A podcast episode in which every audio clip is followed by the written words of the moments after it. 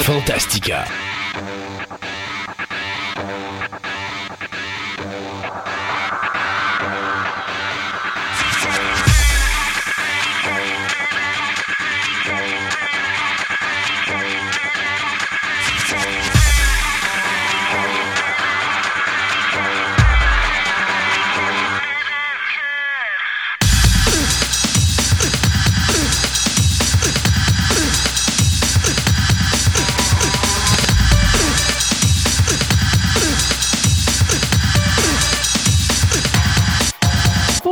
Mesdames et messieurs, bienvenue à cette nouvelle édition de Fantastica. Mon nom est Christophe Lassens et à euh, mes côtés se trouve mon comparse de travail, Sébastien Côté. Bonjour Sébastien. Salut Christophe. L'Halloween est passé, Seb. La neige est tombée. Euh, oui, il y en a un petit peu, mais voilà. pas mal. Et mon allergie à l'hiver est repartie. Et voilà. mais écoute, euh, l'Halloween, ben, l'émission d'Halloween a quand même été un bon succès. Les gens ont bien apprécié. J'ai eu beaucoup de feedbacks de l'émission sur euh, les sorcières. On vous promet une autre créature diabolique l'année prochaine pour notre Halloween Fest. Euh, je voulais parler de petites choses avec vous aujourd'hui. Un, je veux vous rappeler, sur YouTube, présentement, on fait le best-of de Fantastica il y a des gens qui pensent que ça sert à rien parce qu'ils se disent ah, j'ai déjà tout écouté Fantastica. Vous avez peut-être raison.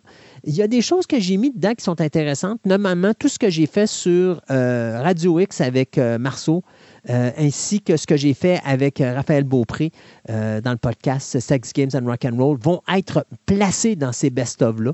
Donc, si vous les avez jamais entendus, ben, c'est toujours l'opportunité d'entendre ces chroniques-là. Donc, il y a toujours un petit quelque chose là, que, même si c'est un best-of puis c'est un retour en arrière, ça permet quand même d'entendre des choses que vous n'avez pas entendues ou que vous ne vous rappelez pas. Hein. J'ai du monde qui me dit Ouais, je l'ai déjà vu une fois.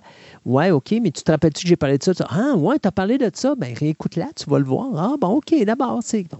Fait des fois, c'est peut-être un petit quelque chose là, qui peut être intéressant. Là. En plus, c'est sur YouTube. J'ai plein de monde qui me demandait euh, Hey, euh, mets-toi sur YouTube, mettez-vous sur YouTube, ta, ta, ta, ta, Ben, là, on est sur YouTube. Fait que euh, si vous voulez que ça reste là, allez-y. Écoutez-les.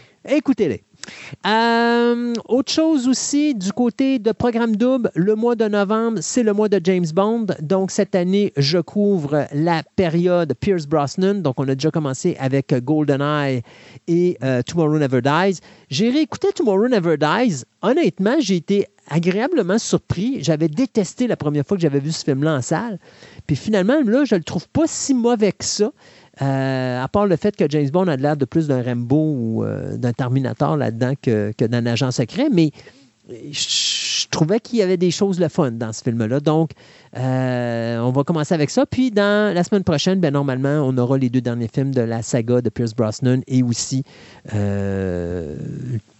je te dirais, le, le, au revoir à Desmond Llewellyn, euh, l'acteur qui faisait Q, qui malheureusement est décédé là, euh, au dernier film de la saga avec euh, Pierce Brosnan. Donc, ça, c'est ce que vous allez avoir à Programme Double la semaine prochaine.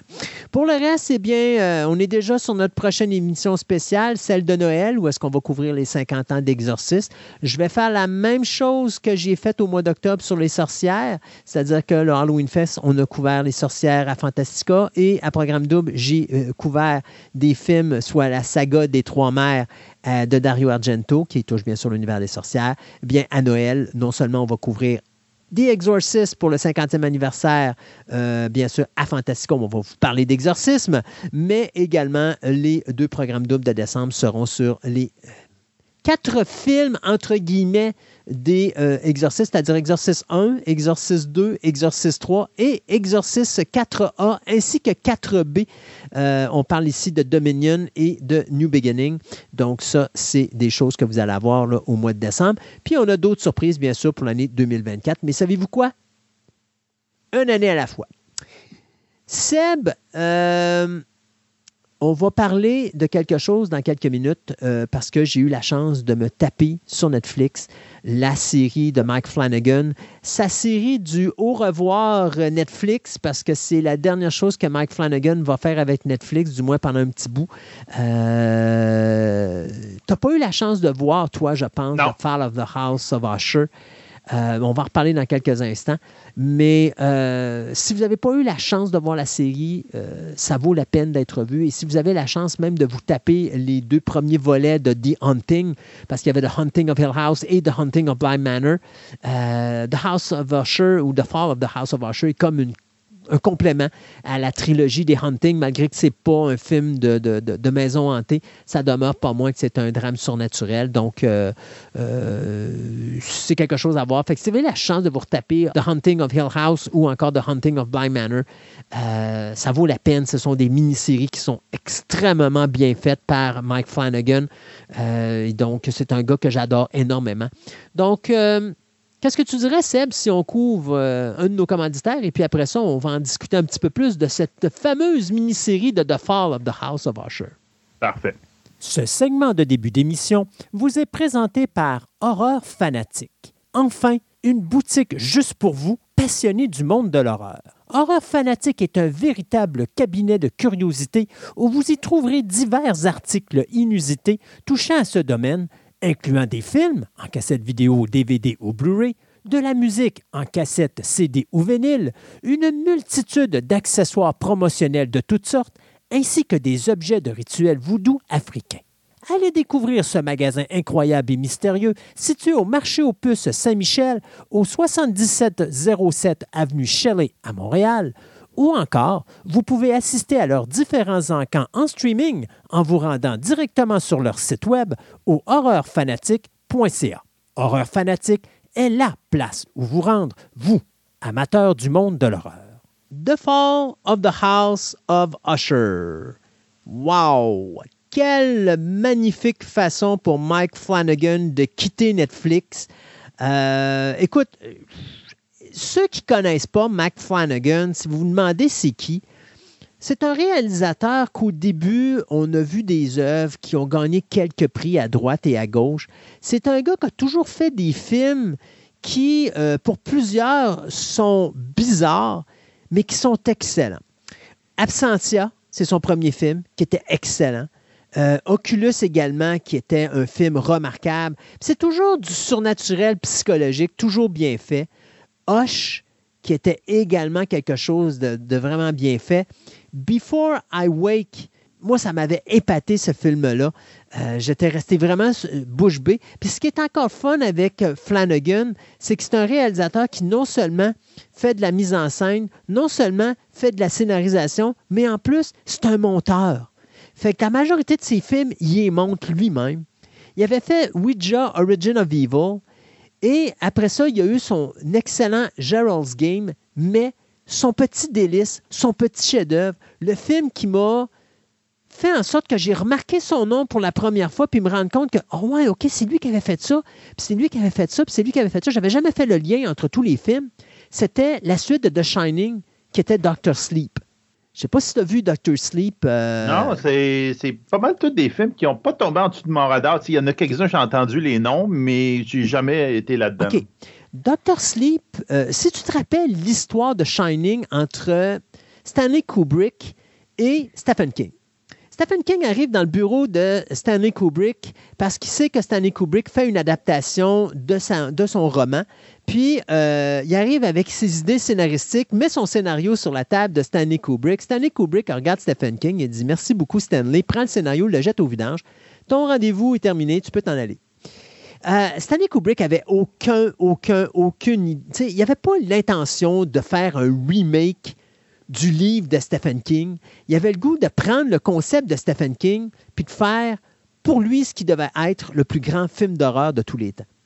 Donc, Stephen King détestait, bien sûr, Stanley Kubrick, détestait amèrement l'œuvre de 1980, qui est considéré par plusieurs comme un des meilleurs films ou un des meilleurs drames fantastiques et un des meilleurs films d'horreur de tous les temps. Film d'horreur, pas vraiment, parce que n'est pas un film qui m'a fait peur, mais quand même, au niveau mise en scène, on ne pourra jamais dire que Shining n'est pas un des top drames surnaturels à avoir été réalisé dans l'histoire du cinéma.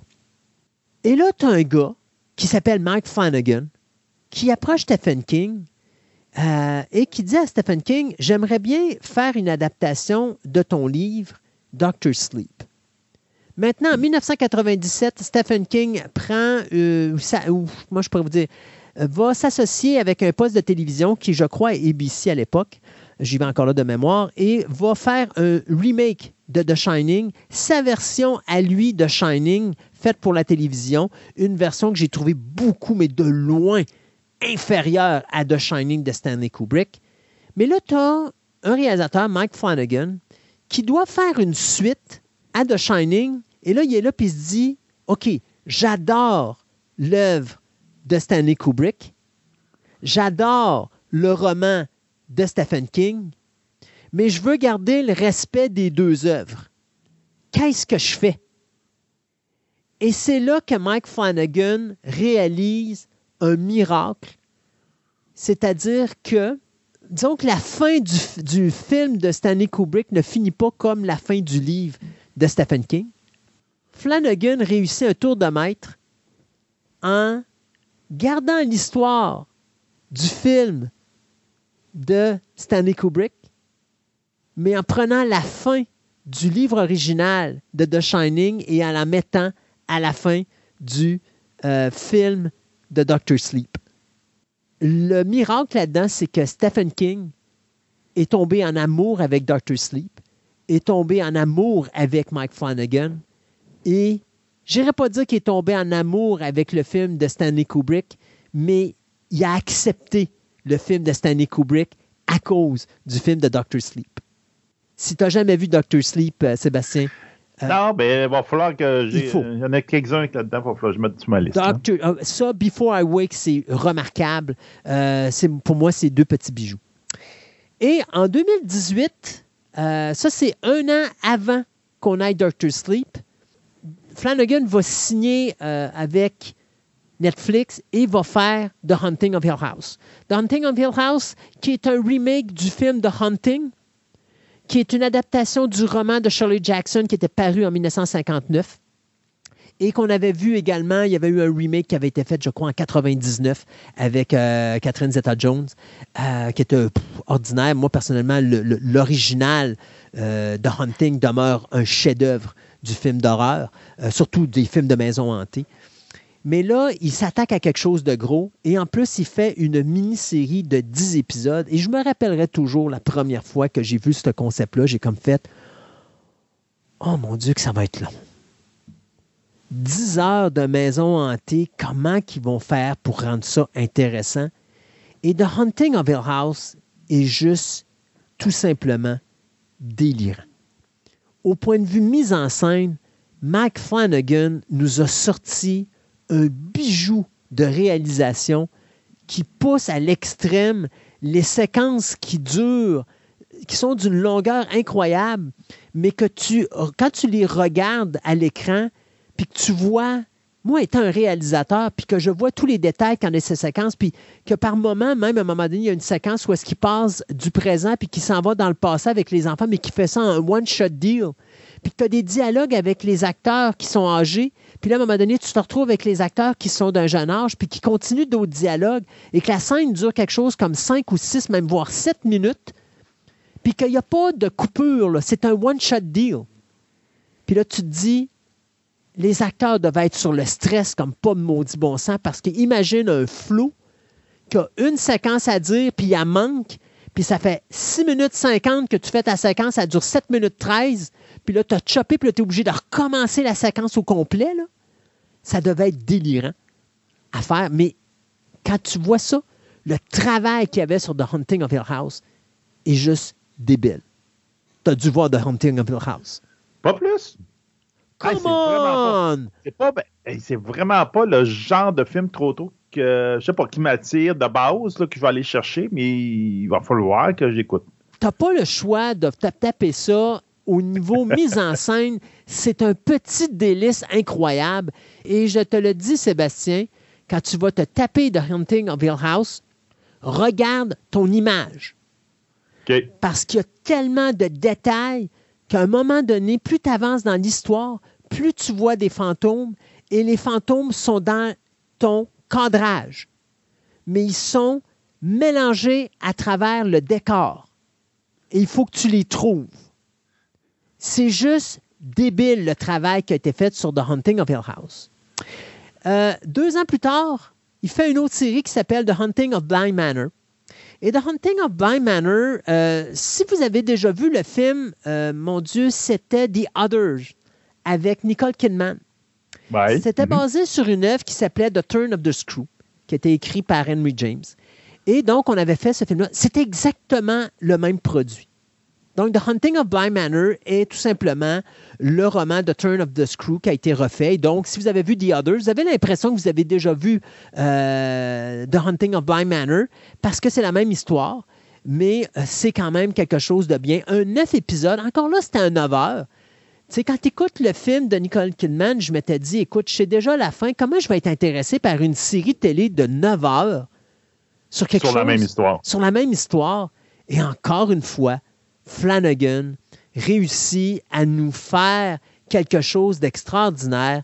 Euh, D'ailleurs, il produit là-dessus. hein. Dans The Hunting of Hill House, il réalise les 10 épisodes. Dans The Hunting of Blind Manor, il ne va réaliser qu'un seul des 9 épisodes, mais il va superviser les 9 épisodes, par exemple.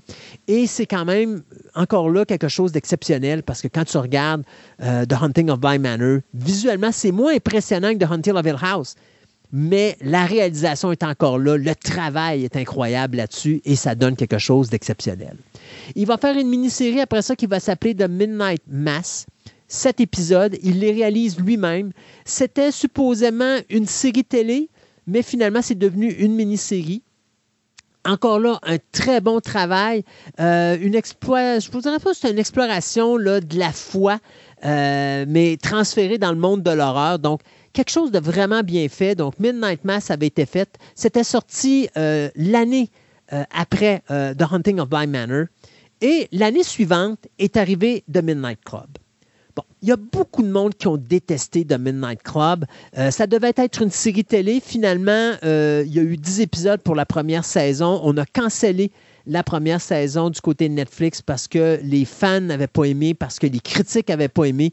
Moi, personnellement, j'ai pas trouvé ça mauvais. Mais le problème, ce qu'on ne savait pas à cette époque-là, c'est quand on a tourné The Midnight Club du côté de Flanagan, Netflix a commencé à se mêler des affaires de Mike Flanagan. Puis ils ont commencé à mettre des barèmes ou dire tu vas faire ci, tu vas faire ça, puis tu vas faire ci de même, puis tu vas faire ça de même, puis là, tu as telle affaire qu'on comprend pas, mais tu vas faire une scène où est-ce que tu as ton ange qui va tuer le chat pour expliquer pourquoi que tu nous parles du chat tout le long. Flanagan dit mais le chat n'est pas essentiel dans l'histoire. C'est l'ange qui est essentiel. On s'en fout ce qu'il a fait au chat. Puis les gens de Netflix disent non, non, non, il faut qu'on comprenne, faut que les gens comprennent ce qui se passe avec le chat. Alors, Flanagan est obligé de tourner une séquence d'un ange qui court après un chat puis qui zigouille un chat. Et ça l'a écœuré. Et quand il arrive avec, euh, justement, avec Midnight Club, encore là, Netflix vont se mêler de ses patentes en leur disant faut que tu fasses ça, faut que tu fasses ci, faut que tu fasses ça. Ce qui fait qu'à un moment donné, on apprend que Mike Flanagan quitte Netflix et s'en va avec Amazon Prime. Et ça, ça a été annoncé en décembre euh, de l'année passée, où est-ce qu'on vous avait annoncé que Flanagan sac son camp de Netflix et s'en va avec Amazon Prime. Et je peux déjà vous annoncer que le premier projet qui va être fait là-dessus, c'est un téléfilm qui va être fait sur... euh, c'est The Life of Chuck qui va être fait, qui est présentement en tournage, euh, qui va mettre en vedette euh, Mark Hamill, euh, ainsi que, mon Dieu, c'était Tom Hiddleston, pardon. Donc, les deux acteurs qui vont se prêter la vedette. Et la raison pourquoi je parle de The Life of Chuck et de Mark Hamill, c'est parce que si vous écoutez The House of Usher, Mark Hamill joue dedans. Puis à un moment donné, je pense que c'est dans le troisième épisode que je dis à ma blonde Ah ben, maudite affaire. Puis ma blonde dit quoi? J'ai dit C'est Mark Hamill. Je ne l'avais pas reconnu. Je l'ai reconnu à cause de sa voix. Puis ma blonde a dit Ben non, c'est pas Mark Hamill. Puis à la fin, le général, on voit le nom de Mark Hamill, puis on a comme fait. Ma a dit comme T'es fait fort parce que moi, je l'aurais jamais reconnu. Il est juste excellent dans ce rôle-là. Euh, mais The House of Usher est une série incroyable. C'est euh, 8 heures où est-ce que vous voyez la déchéance d'une famille riche qui, en dedans de deux semaines, va tout simplement disparaître de la carte. Et euh, chaque épisode, vous voyez la mort d'un des enfants de Usher, le, le- le- comme le, personnage principal. euh, qui est interprété par nul autre que Bruce Greenwood. Roderick Usher, qui est à la tête d'une famille, la famille Usher.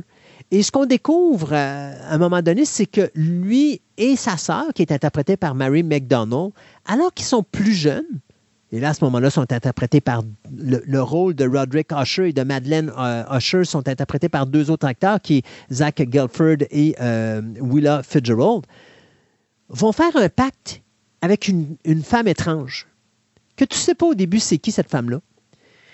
Et euh, cette femme-là, qui est interprétée par Carla Gugino, tu vas découvrir que c'est une femme qui offre un deal. C'est comme si c'était le diable mais elle ne va pas nécessairement dire qu'elle est le diable, mais sa job, c'est de faire des deals.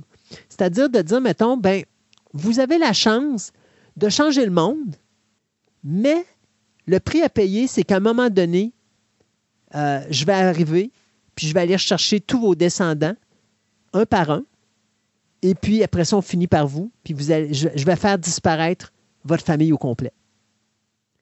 Et donc, les épisodes, les huit épisodes, ben, vous avez l'introduction euh, de euh, la série et après ça, pendant euh, six épisodes, vous voyez les décès des enfants du personnage de Roderick Usher pour arriver avec le dernier épisode où est-ce que là, c'est la déchéance complète. Et là, bien, on assiste à la conclusion de l'histoire. Quelle série extraordinaire de Flanagan. Flanagan qui réalise ici quatre épisodes. Euh, Michael euh, c'est euh, Fimo, Fimo Nyari qui va réaliser les quatre autres épisodes. Mais une mise en scène juste exceptionnelle, un scénario tellement bien écrit. on se dit, avec huit heures, on va s'emmerder, mais non. Flanagan me fait penser beaucoup en écriture à Quentin Tarantino il vous raconte des histoires, puis vous restez accroché à l'histoire. Puis au moment où vous semblez vous endormir sur l'histoire, il va y avoir un jump scare qui va vraiment vous, prendre par surprise, puis vous ramener, euh, tu sais, ça va te réveiller. Là. Tu t'endors pas. Tu n'as pas le temps de t'endormir dans ces épisodes-là. C'est huit épisodes à peu près une heure. Mais au moment où tu t'ennuies, ou tu t'endors, il y a un jump scare qui va te réveiller, puis je te garantis que tu vas être réveillé jusqu'à la fin de l'épisode.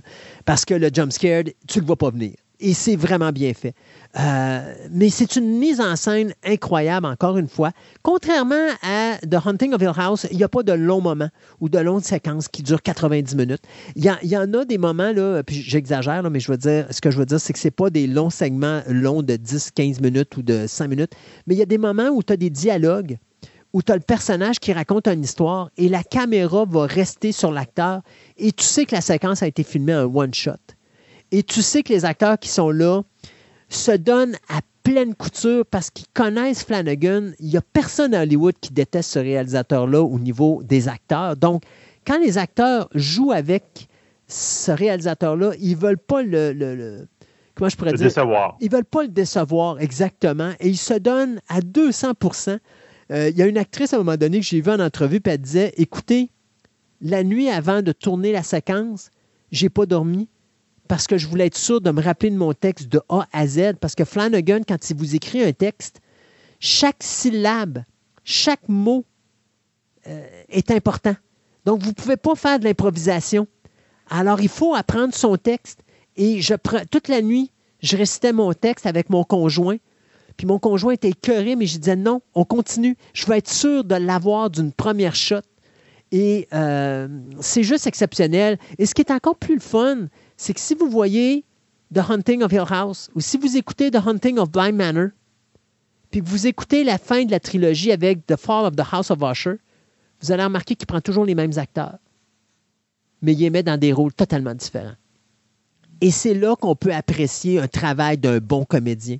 C'est là qu'on va apprécier le travail d'un bon metteur en scène. C'est là qu'on va euh, apprécier le travail d'un bon scénariste et d'un bon producteur regardez les trois séries, tapez-vous-les en ligne s'il faut, mais je vous le dis, The Fall of the House of Usher est une sublime conclusion à une des plus belles trilogies de mini-séries qu'il m'a été donné de voir dans ma vie.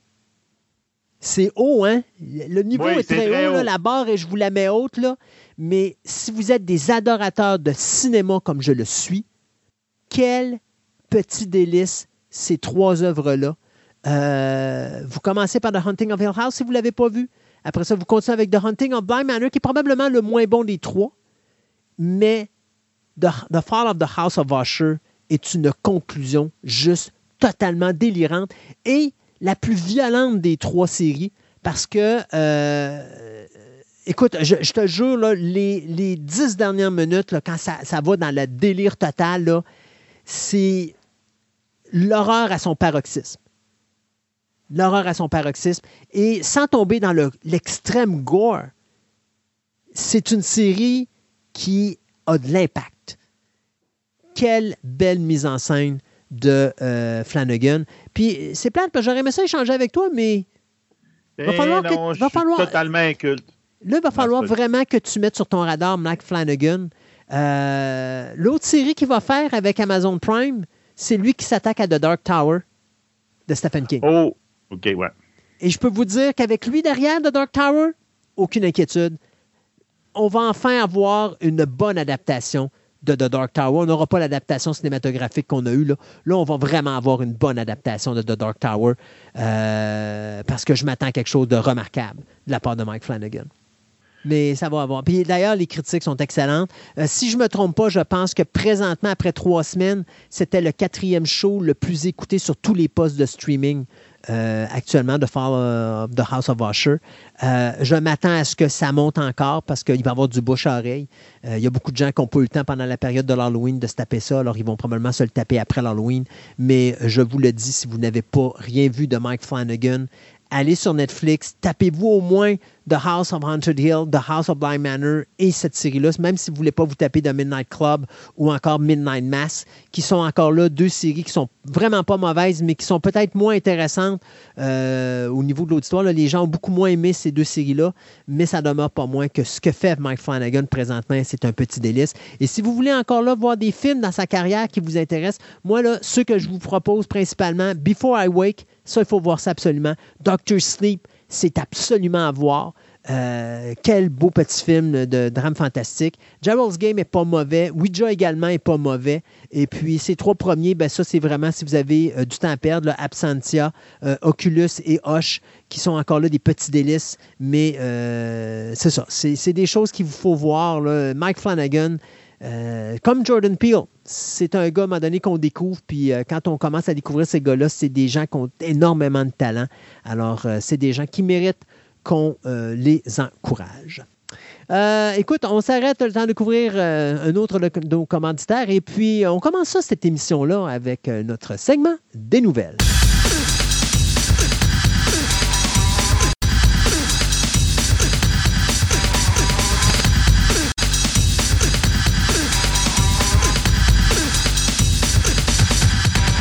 Ce segment de nouvelles vous est présenté par TPM OB et Collection, la boutique idéale pour nourrir toutes vos passions. TPM OB Collection a doublé son espace de vente afin de vous donner encore plus de choix avec le même service personnalisé, le tout à des prix plus que compétitifs. Vous cherchez des die-casts, des cartes de sport, de la figurine, des timbres, de la monnaie, des casse-têtes, des jeux de société, du comic book, des cartes Magic, voire même des cartes Pokémon. Voici la place rêvée pour vous, collectionneurs aguerris. Allez donc les visiter dans leur nouveau local au centre commercial de Fleur de Lys au 550 boulevard Wilfrid Amel à Québec ou rendez-vous sur leur site web au www.boutique-tpm.com.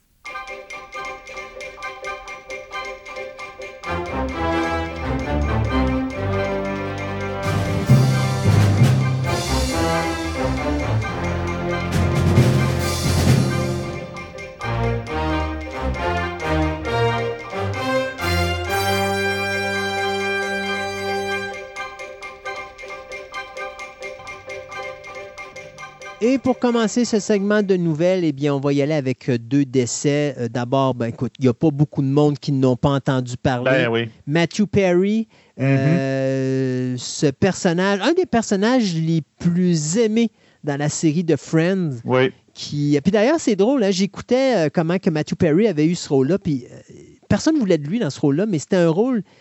Matthew Perry disait que, écoutez, dans le rôle de Friends, c'est lui qui faisait euh, le personnage de Chandler. Il dit le personnage de Chandler a été écrit comme je suis dans la vraie vie. Donc, pendant euh, plus d'une dizaine d'années, je ne me suis pas forcé à jouer des rôles parce que finalement, je me jouais moi-même. Et euh, c'est par accident. Mais il, se donnait, du stress pour performer là-dedans. C'est pour ça qu'il est tombé dans, dans, dans l'alcool et des compagnies. Comme, ben, il, se mettait, trop de pression. Il y avait ça, mais il y a eu d'autres problèmes aussi parce qu'il y a eu les painkillers qui ont commencé là-dedans parce qu'il y avait eu ben des, accidents, tout ça. Fait que ça, ça l'a pas aidé. Puis l'alcool est embarqué à travers ça. Fait que oui, dans, tout ce qui a suivi sa carrière après ça, ça a été un combat là-dedans.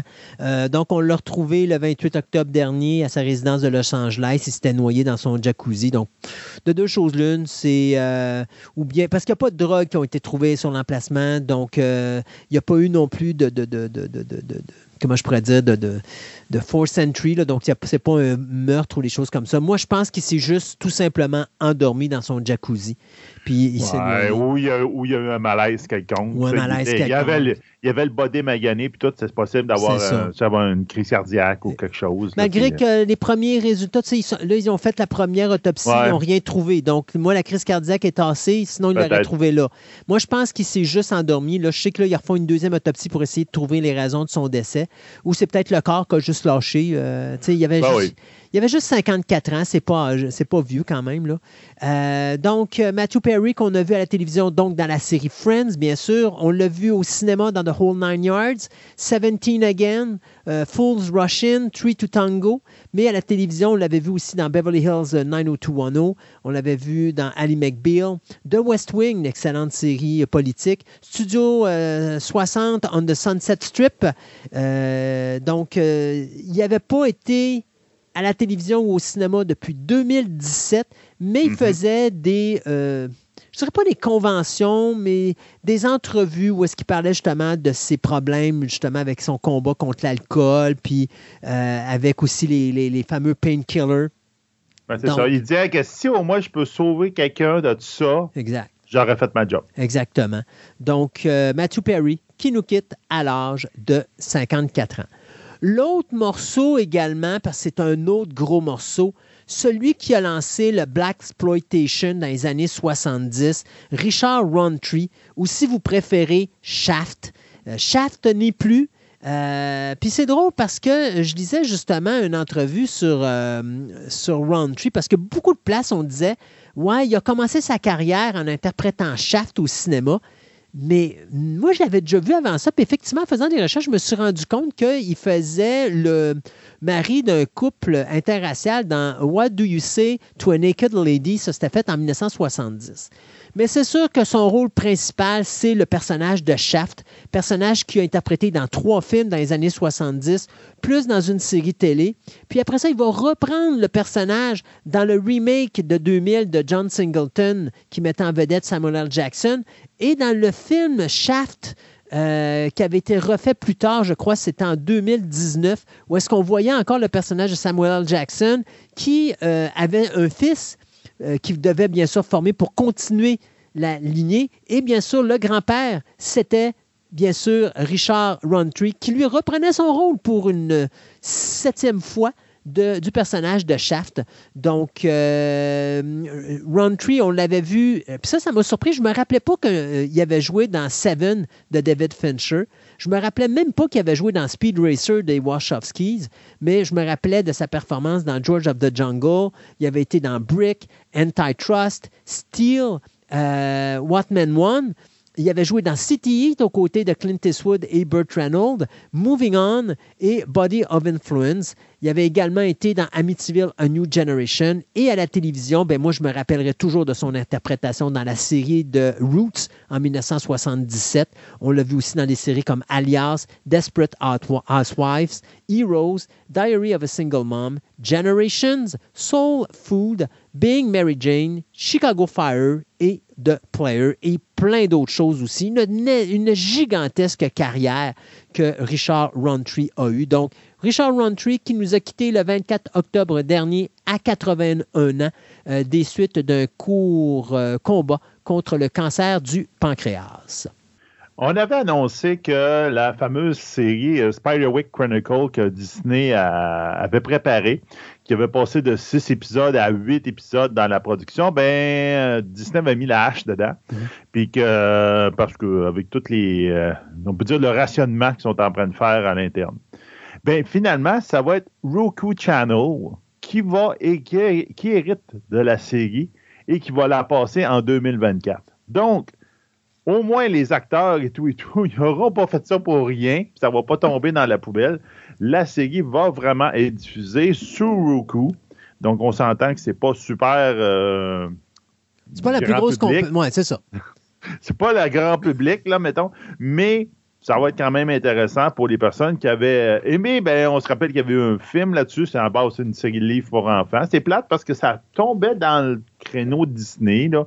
Mais bon, donc euh, ça va tomber sur Roku, puis c'est là qu'on va pouvoir le voir en quelque part en 2024. Ben, euh, d'ailleurs, il n'y a pas juste ce show-là qui a été sauvé. Je ne sais pas si tu as vu, mais Disney également avait laissé tomber, tu sais, la série de Nautilus qui devait être faite oui, avec. Oui, 2001 de, Alors, Netflix ben, aussi avait laissé tomber ça euh, en même temps, justement, que, que Spiderwick.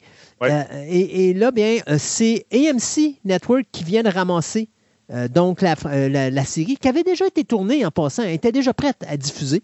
Donc, la série de 10 épisodes qui a été faite en Angleterre, qui est inspiré de la nouvelle de Jules Verne, sous, les... sous les masses, c'est ça, et qui va raconter comme les origines du personnage de Nemo. Bien, ça va passer sur AMC, euh, ce qu'on appelle un Special Television Event en 2024. Donc, on n'a pas vraiment de date de, sortie pour ça, mais euh, c'est quand même une autre belle nouvelle euh, parce que c'était des, beaux projets, je trouve, pour Disney. Je trouvais ça plate qu'on abandonne ça.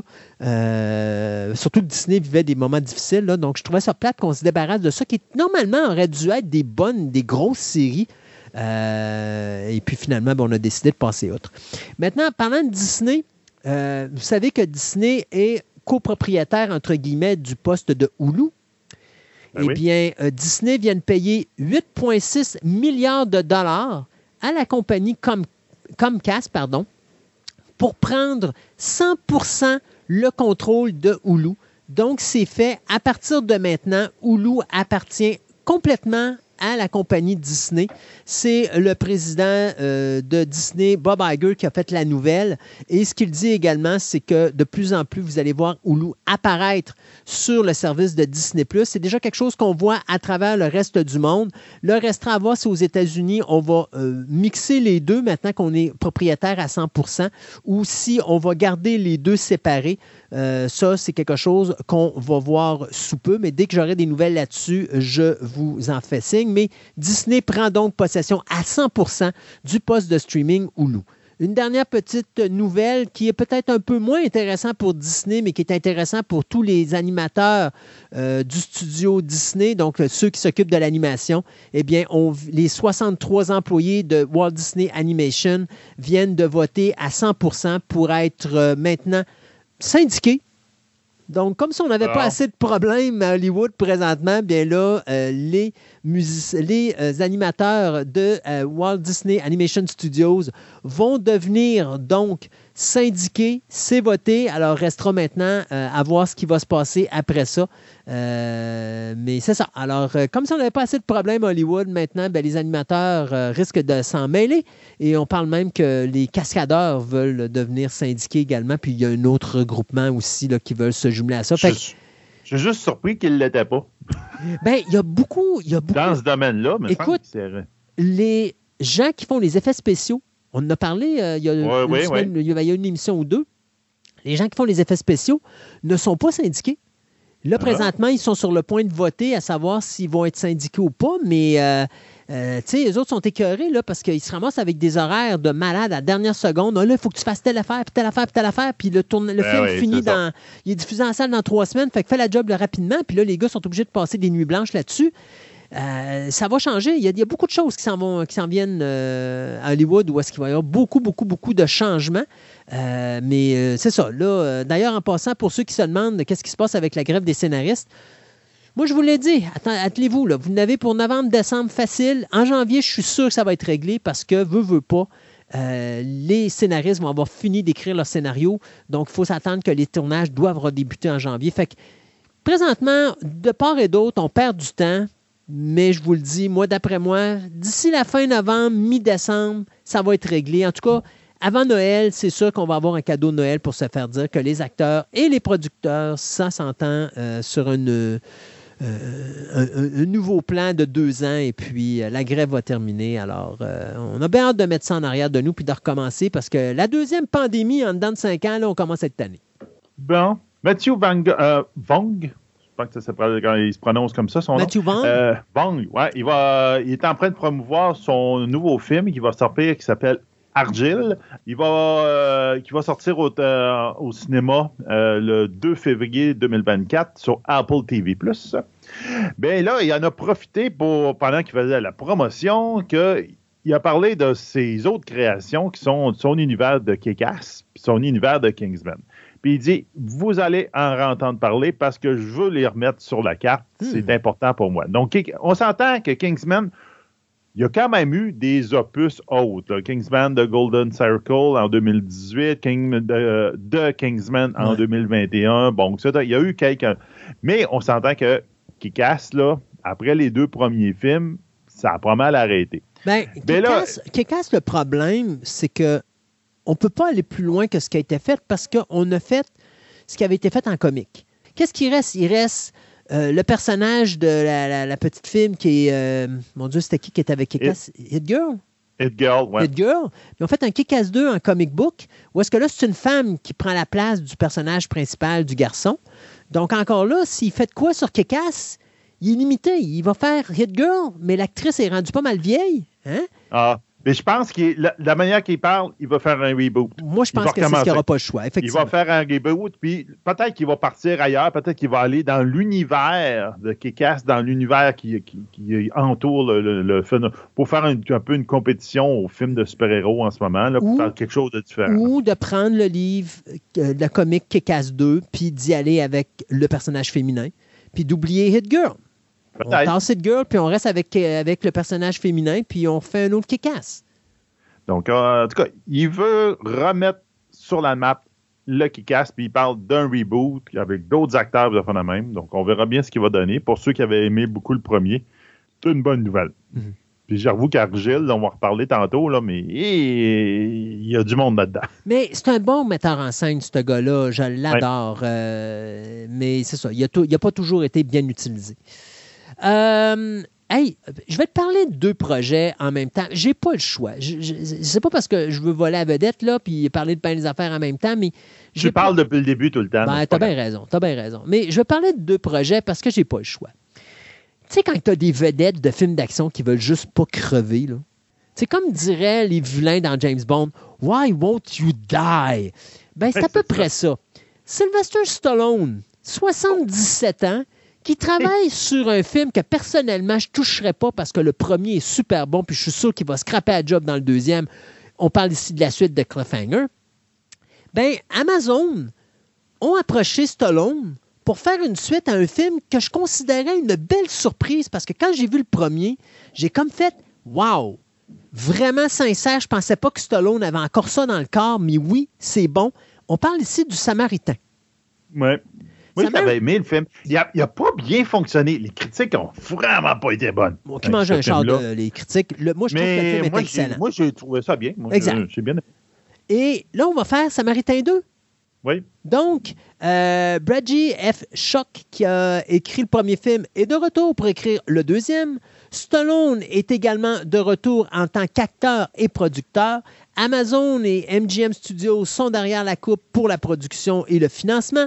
Et le réalisateur Julius Avery, qui avait adapté The Samaritan à partir d'un comic de 2014, serait également de retour à la réalisation. Si vous n'avez pas vu encore The Samaritan, s'il vous plaît, courez sur Amazon Prime et allez regarder ça. Sinon, bien l'histoire, ben, ça raconte l'histoire de d'un jeune petit garçon de 13 ans qui découvre que son voisin est un ancien super-héros qui aurait perdu la vie il y a 20 ans avant, mais que finalement, il n'est pas si mort que ça, mais il est juste caché parce que il est comme désillusionné de la réalité d'aujourd'hui. Donc, The Samaritan numéro 2, ça s'en viendrait sous peu sur Amazon Prime. Du moins, on travaille présentement à l'écriture du projet. Le deuxième projet, quand on dit bataille s'ils ne veulent pas mourir, c'est Chuck Norris. Parce que Chuck Norris fait ses retours sur le grand écran. C'est un film qui présentement aurait été tourné.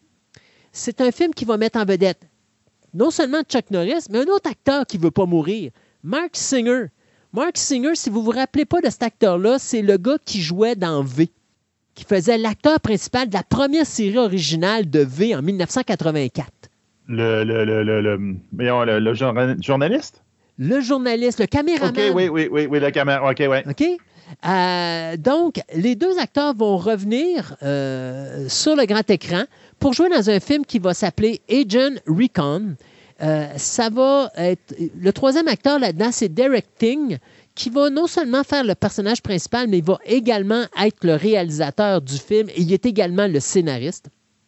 Donc, Chuck Norris là-dedans fait partie d'un regroupement qui est dirigé par un colonel qui est interprété par Mark Singer. Et là, bien, à ce moment-là, on décide euh, d'aller enquêter sur une espèce de perturbation énergétique au Nouveau-Mexique, ou du moins sur une base du Nouveau-Mexique. OK, lisez entre guillemets ici Roswell. Euh, et à ce moment-là, bien, on va découvrir une espèce d'entité extraterrestre qui a non seulement euh, une, des habiletés de vitesse ultra rapide, mais également d'être extrêmement fort.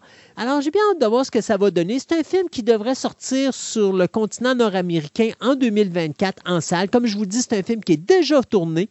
Euh, on a tourné ça pendant la grève parce que probablement qu'on s'en est foutu. Hein. Écoutez, c'est Chuck Norris il n'y a personne qui va dire à Chuck Norris quoi faire. Même la mort ne peut pas dire à Chuck Norris de mourir. Alors, Chuck Norris, ben, il revient au cinéma sur le grand écran. Sa première apparition sur le grand écran depuis Expendable 2 en 2012. Bien hâte de voir Agent Recon. Il y en a qui regardent des trailers là, euh, à la loupe. Il y en a qui même il y en a qui font des canaux YouTube pour dire euh, on analyse tous les trailers qui passent surtout dessus de Marvel vraiment. Quelle perte de temps. Mais il y en a qui font des spéculations sur plein de Ils aiment ça spéculer. Ils ont, leur monde pour avoir payé leur, canal sur YouTube avec ça. En tout cas, dans le dernier trailer du euh, Doctor Who, le 60e anniversaire, il y en a qui ont fait du. Ils ont fait des pauses à différentes places. Puis ils ont vu un personnage, un personnage qui datait de 1986-1987 dans l'univers de Doctor Who, le personnage de Mel Bosch c'était, qui est joué par Bonnie Langford. Cette actrice-là, elle a été le compagnon du docteur, de deux docteurs en 1986-1987, donc du sixième et du septième docteur, donc Colin Baker ainsi que Sylvester McCoy. Ce qui est intéressant, c'est qu'on l'avait vu quand même dans euh, le spécial qu'il y avait eu avec euh, la, la, la docteure féminine, on peut mm-hmm. dire, où on l'avait vu il avait fait comme une réunion, comme un, groupe d'alcooliques anonymes, mais plus euh, compagnons anonymes. puis il avait ressorti une coupelle l'acteur de même, puis on avait tout fait. Hein? Puis il dit, il est encore vivant, lui, puis il a ressorti même le compagnon du premier docteur qui était encore vivant. Euh, donc c'était vraiment intéressant. Donc là, ils l'ont vu dans le fond, puis là, ils ont fait Waouh, elle est de, de retour. Donc, c'est une bonne nouvelle pour les fans, surtout qu'on savait que ce ce personnage-là, probablement qu'avec le nouveau docteur, donc euh, euh, qui est joué par le Newty Gatta, qui va être le Gatwa, excuse, le, qui va être le premier docteur noir, qui va être le 15e docteur, ben, on savait qu'elle allait probablement être là parce qu'il avait fait un beau setup là, pour comme ramener ses, ses compagnons-là. Donc, ça, c'est une affaire très intéressante.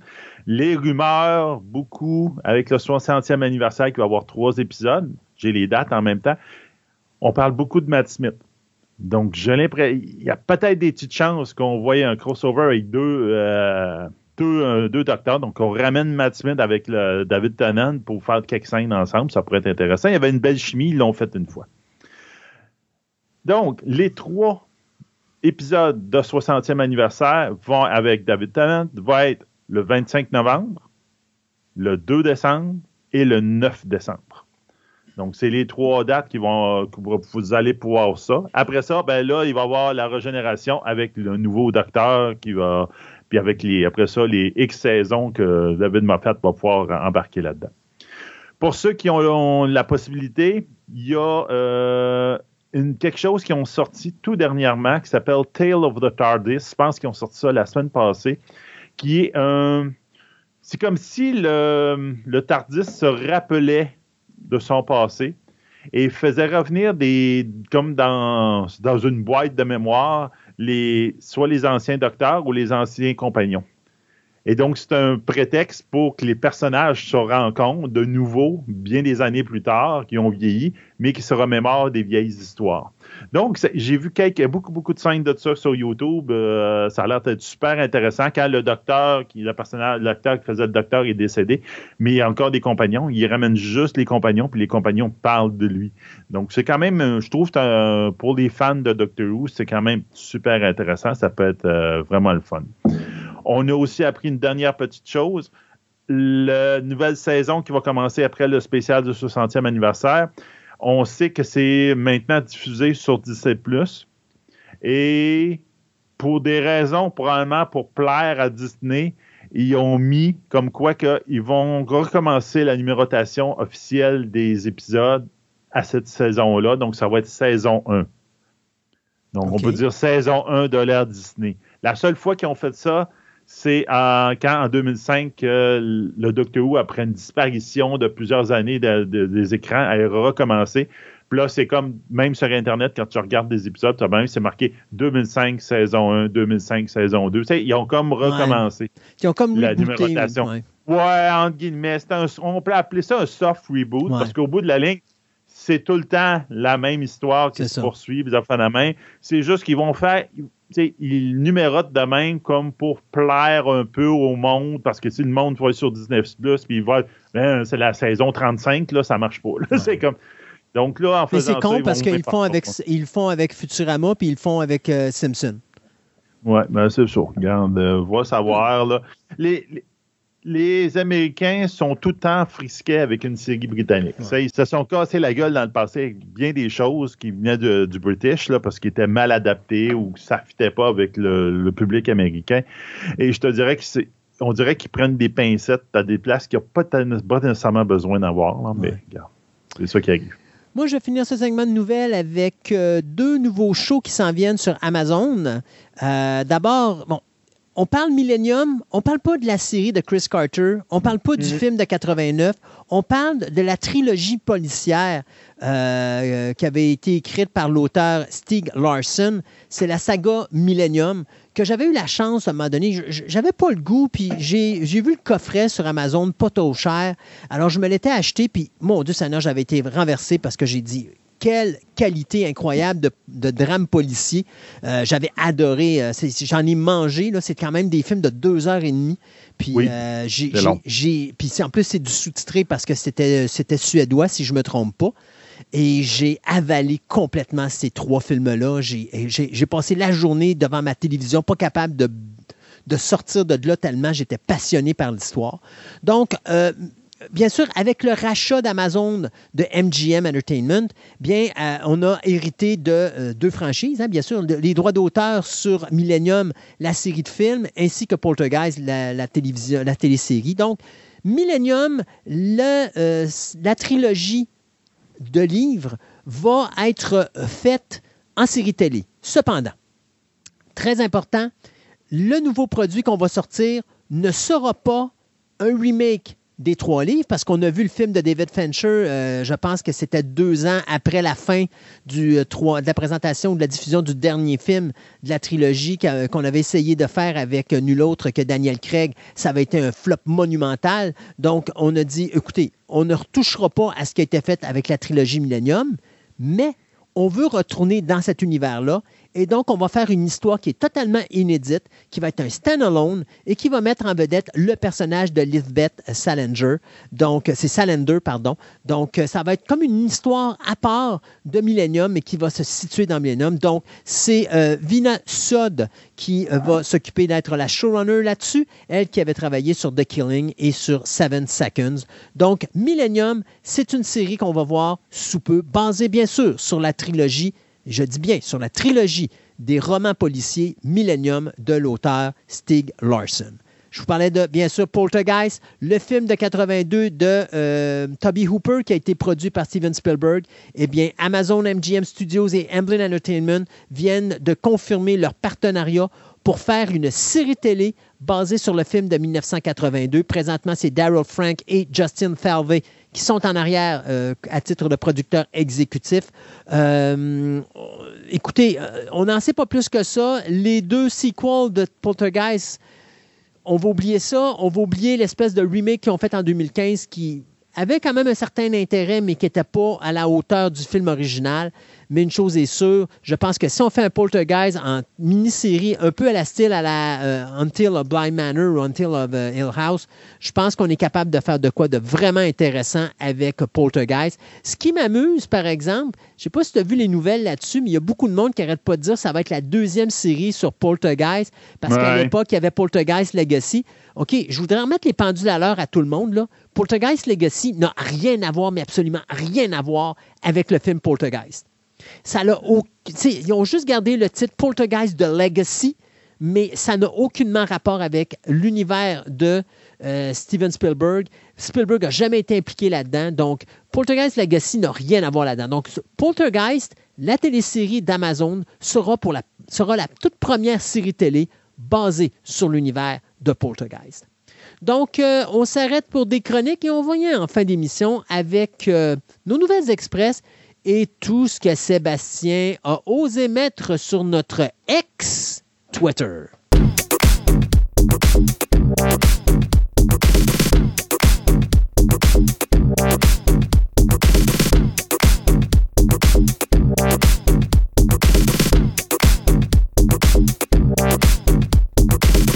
Aujourd'hui, Christophe va nous parler dans sa chronique de figurines, pas vraiment d'une compagnie précise comme il parle du jour d'après, il va plutôt nous parler d'une plusieurs compagnies, mais toutes reliées par un même produit, un même sujet, mettons, de, de, de, l'horreur, c'est-à-dire l'univers de Love of the Ring, donc du Seigneur des Anneaux. Donc, qui c'est qui fait ça? Et il y, a, il, y a, déjà en avoir des bébelles là-dedans. Il y en a des bébelles. Mais tu sais, je me suis dit, comme tu es un fan de la nouvelle série télé d'Amazon Prime, je me hmm. suis dit, Sébastien, il faut que je te parle des figurines Lord of the ah. Ring. Écoute, euh, Lord of the Ring, c'est un monument on s'entend là-dessus. Oui. Euh, les romans, c'est sorti dans les années 50, milieu des années 50, euh, mais ça date de bien avant. Écoute, euh, juste faire une petite historique comme ça, mais savais-tu que l'histoire du Lord of the Ring a commencé en 1917? Où est-ce que justement J.R.R. Tolkien avait commencé à travailler sur les textes du Cimmerillion? Mm-hmm. Et c'est seulement 20 ans plus tard, soit le 21 septembre 1937, qui va sortir Le Hobbit, qui va être le premier livre qui va partir tout euh, cet univers incroyable. Et après... C'était une histoire pour enfants pour qui comptait à, ses petits-enfants. Je me rappelle bien. à ses enfants ou à ses petits-enfants? Je me rappelle pas. Là, là j'avoue que j'ai pas été euh, dans le détail à ce niveau-là, mais ce que je sais, c'est que son éditeur, après la sortie du livre, lui a dit, écoute, le public, là, ils veulent avoir une continuité sur l'histoire des hobbits. Et Tolkien a dit, ben écoute, j'ai rien à dire sur les hobbits, mais j'ai de quoi dire sur l'univers qui entoure les hobbits. Et ça va donner euh, presque 20 ans plus tard, soit en 1954 et 1955, trois volumes qui vont couvrir la saga euh, du Seigneur des Anneaux, donc The Lord of the Ring.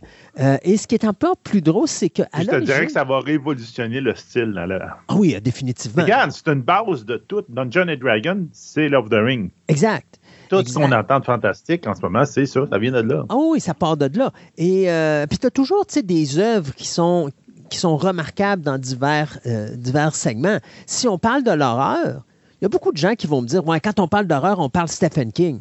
Euh, non. On va parler H.P. Lovecraft? Euh, non.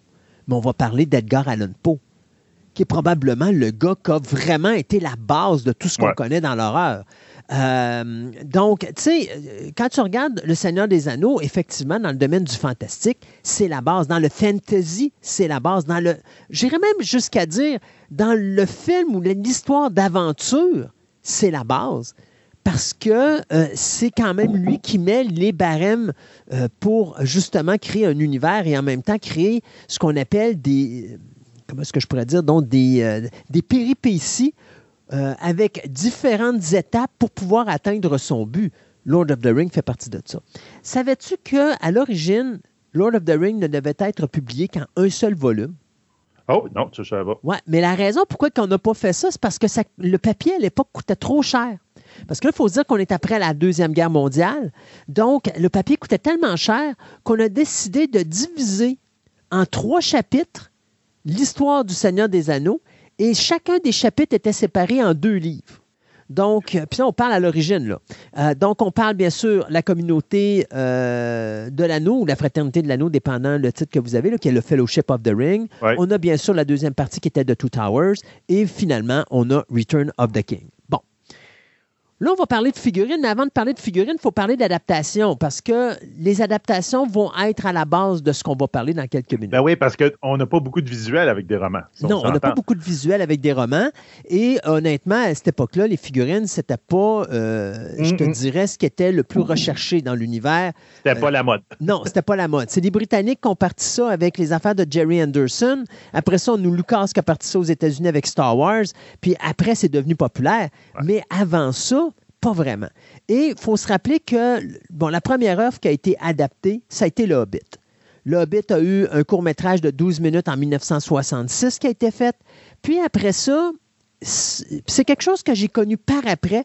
Il y a un film qui a été diffusé sur NBC qui s'appelle Le Hobbit, qui est une adaptation, je te dirais, américano-japonaise, qui a été faite par les réalisateurs Arthur Rankin Jr. et Jules Bass. Euh, ça a été diffusé sur NBC le 27 novembre 1977. Et ce film-là avait coûté à l'époque 3 millions de dollars, ce qui était le plus gros budget pour un film d'animation à cette époque-là. L'année d'après, il y a probablement ce que moi je considère être la plus belle adaptation du Seigneur des Anneaux au niveau euh, des Anneaux, pardon, au niveau de l'animation, et c'est le film de Ralph Bashki, Lord of the Ring, qui était fait en animation. C'est du 2D, mais ce que Ralph Bashki avait fait à l'époque, puis c'était un essai qu'il avait fait, il filmait des acteurs. Donc, il a filmé son film avec des véritables acteurs et il a redessiné par-dessus. Par-dessus. Et, ça, donne un look des ring rates, là. Oui. Ah, les Nazgûl sont hallucinants dans ce dessin animé-là. Ils, font peur, vraiment. Le visuel est hallucinant dans le, dans le film de Lord of the Ring. D'ailleurs, Et la, bande, la bande sonore. Ah oui, oui, oui. Ben oui, et encore, tu sais, on commençait à parler de Ring, puis c'est la toune de ce dessin animé-là qui me venait à la tête. Oui, exactement. Qui, était le même compositeur que Star Trek 4, euh, The Voyage Home. Euh, c'était Lauren Rosenthal, si je ne me trompe pas, le compositeur. J'y vais de euh, mémoire. Mais quand vous écoutez Star Trek 4, The Voyage Home, vous avez exactement les mêmes thèmes quasiment que Lord of the Ring. Ce qui est le fun, c'est que, bon, la façon que Bashki a fait son film, il y avait l'idée de faire Lord of the Ring en deux films. Malheureusement, le premier film, c'était trop avant-gardiste pour son époque. Les gens n'ont pas embarqué là-dedans. Et euh, si je ne me trompe pas, l'histoire allait jusqu'à peu près la moitié du deuxième livre. Euh, ouais les, les, hobbits se faisaient capturer par les orques, puis ils partaient avec. Là, ça ressemble un peu à ça. C'est ça. Donc, on, voulait continuer l'histoire, mais malheureusement, ça n'a pas marché. Mais ça va forcer à ce moment-là Alan Rankin Jr. et Joel Bass à revenir l'année d'après pour nous sortir un autre film pour la télévision. Cette fois-ci, c'était euh, ABC qui avait euh, diffusé le film, qui était The Return of the King. Et euh, ce que ça l'avait donné, ben, ça l'a donné l'opportunité pour quelqu'un si vous passez outre les différences, de faire votre trilogie en animation, c'est-à-dire d'écouter le Hobbit, un film d'animation, après ça, écouter le Lord of the Ring, et après ça, aller avec Return of the King. Mais le problème avec Return of the King, c'est une suite à de Hobbit, mais on a vrai, il y a des choses qui ne matchent pas avec le film de euh, Lord of the Ring de Ralph Bakshi euh, justement à cause de cette différence-là euh, de, concept. Donc, euh, c'est quand même quelque chose, de, quand vous passez outre les certains détails, vous avez quand même, vous êtes capable d'avoir votre, votre concept de trilogie en animation. Un film qui avait été fait en 1980, qui avait été diffusé sur ABC là, euh, aux États-Unis. On, on a eu d'autres adaptations. Savais-tu qu'il y avait une adaptation euh, en Russie qui avait été faite du Hobbit en 1985? Non. Il y avait également une série télé finnoise qui avait été faite en 1993. C'était, je crois, une dizaine d'épisodes ou neuf épisodes de 30 minutes. Et finalement, on a bien sûr en novembre 2017 Amazon Prime qui a, euh, qui a fait l'acquisition des droits des télévisions euh, mondiales du Seigneur des Anneaux. Donc, on a parti la série Lord of the Ring, The Ring of Power. Euh, C'était en septembre 2022. Et puis là, ben, je ne sais pas si on a eu la deuxième saison ou si on est le- sur le point d'avoir la deuxième saison. Ça, Mais ça vient. là. c'est ça. Mais il faut se rappeler que la première saison avait été tournée directement en Nouvelle-Zélande. On avait repris des décors là-bas et tout ça. Sauf qu'à cause de la pandémie, on a été resté coincé là-bas pendant, je crois, un an et demi. Et on avait décidé que la deuxième saison serait filmée en Angleterre pour ne pas revivre le cauchemar qu'on avait vécu en Nouvelle-Zélande. C'est-à-dire que des gens qui n'ont pas été capables de voir leur famille pendant plus d'un an et demi euh, à cause de la pandémie, parce qu'il faut se rappeler qu'en Australie, euh, pas en Australie, pardon, en Nouvelle-Zélande, euh, personne ne pouvait rentrer dans le pays, personne ne pouvait sortir du pays. C'était la raison pourquoi personne n'avait de masque à cet endroit-là, parce qu'on n'avait pas besoin. Les gens étaient là. Il n'y avait personne qui pouvait rentrer, personne ne pouvait sortir. Donc, c'était safe. Maintenant, tout ce que je vous ai parlé de, là, de ça n'a jamais véritablement créé un momentum pour faire de la figurine. Mais il y a un certain Peter Jackson qui, en 2001, si je ne me trompe pas, ou en 2002, euh, c'est 2001, de 2001 à 2003, pardon, avait créé la saga de Lord of the Ring au cinéma. Donc, The Fellowship of the Ring, The Two Towers et The Return of the King. On s'en rappellera, les deux premiers films n'ont pas gagné de prix aux Oscars, mais pour le troisième, on a quasiment donné tous les prix qu'il avait à donner euh, pour l'ensemble de l'œuvre de euh, Peter Jackson. Donc, ça, ça va donner un momentum incroyable qui va faire en sorte qu'on va avoir une compagnie québécoise qui s'appelle Toy Biz, qui va euh, s'approprier les droits des euh, figurines de Lord of the Ring. Maintenant, on va parler un petit peu de Toy Biz. Toy Biz a commencé sous le nom de Chantex Incorporated. Ça avait été fondé à la fin du 19e siècle à Montréal. Euh, et à ce moment-là, bien, c'était la famille Zuckerman qui était propriétaire de cette entreprise-là.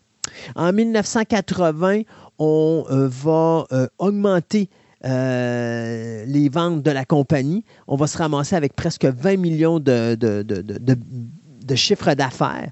Et euh, on va à ce moment-là faire une, euh, je pourrais dire, une association avec une compagnie qui s'appelle Earl Techofman Random Marketing, qui est une compagnie qui fait, je vous dirais, des articles pour les écoliers dans les écoles. Et donc, Chantex euh, Incorporated va devenir euh, euh, Chantex pardon, Marketing, mais à l'intérieur de cette compagnie-là, va se créer une branche qui va s'appeler Charon Toys Incorporated, qui va commencer à faire de la figurine en 1985. En 1988, Charon Toys va être renommé Toy Biz et va être acheté par une firme américaine. Et en 90, eh bien, à ce moment-là, on va commencer à essayer d'extensionner le marché de Toy Biz pour, en 1993, aller chercher un contrat extrêmement important avec Marvel Comics. Et donc, on va aller chercher toutes les licences pour faire les figurines des personnages de Marvel, donc tous les super-héros qu'on connaît, Wolverine, Captain America, Iron Man, etc. Ça va créer, bien sûr, la série de Marvel Legends. Et il y a un gars qui va rentrer dans la compagnie de Toy Biz à ce moment-là, un nom qui va vous être familier, puisque le gars s'appelle Avi Arad. Avi Arad, qui est un producteur qui a dirigé Marvel Comics pendant des années, avant de laisser tomber la compagnie, puis de s'en aller tout simplement à son compte et d'aller rejoindre Sony Pictures pour faire la saga des Spider-Man. Donc, Avi Arad, à l'époque, était un designer de jouets et c'était un énorme fan de comic book. Et il est donc responsable de, je pourrais dire, l'acquisition des droits de Marvel dans la compagnie de Toy Biz.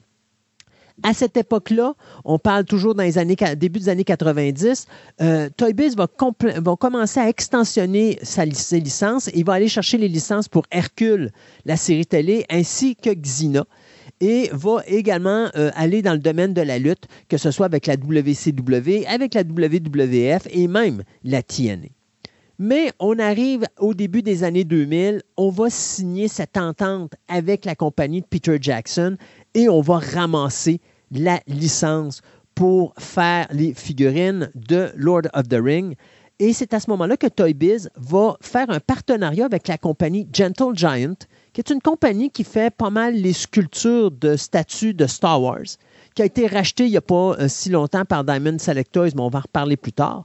Et euh, Gentle Giant, eux autres, qui se spécialisaient justement dans la statuette, bien, c'est ont commencé à faire, je te dirais, euh, avec leur technologie de ce qu'on appelle le scanning 3D, à faire les sculptures des figurines de Toy Biz pour les personnages de Lord of the Rings. Bon, quand on a commencé les premières séries, il faut s'entendre sur une chose, là, c'est des figurines qui se vendaient à peu près à 10 pièces à l'époque entre 10 et 15 pièces dépendant. quand ça a commencé, c'était du 9,99. Puis rapidement, on est monté à 11,99. Puis après ça, on a tombé avec 14,99. Mais il y avait deux, je te dirais, il y avait un point positif avec les figurines de Toy Biz, puis il y avait un point qui était négatif. Le point positif, c'est qu'au niveau du likeness des personnages, donc le, visage des personnages, les costumes et tout ça, Gentle Giant ont fait une job incroyable. Les visages sont très ressemblants, les costumes sont véritablement beaux, les accessoires sont vraiment bien faits.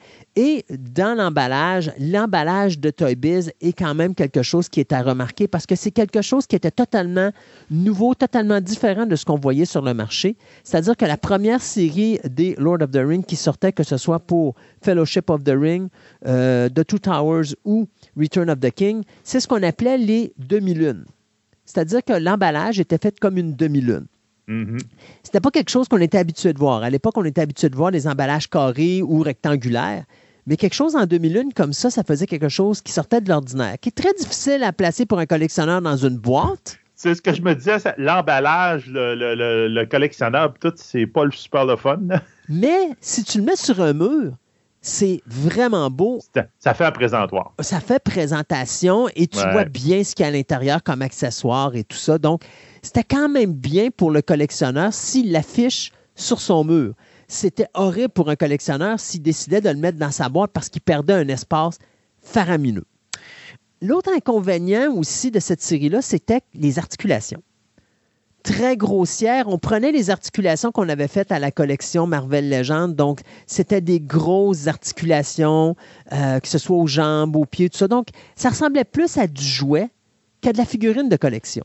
Oui. C'est ce que ça me donne l'impression aussi quand je les regarde. Ouais. Donc, il y avait quelque chose quand même qui était bien dans le concept, puis il y avait quelque chose qui était à retravailler. Mais dans l'ensemble, Toy Biz a toujours, dans toute la, la continuité, a toujours gardé cet aspect cheapos au niveau des articulations, mais ça donne quand même quelque chose d'intéressant au niveau du visuel des visages, au niveau des costumes, au niveau de l'ambiance.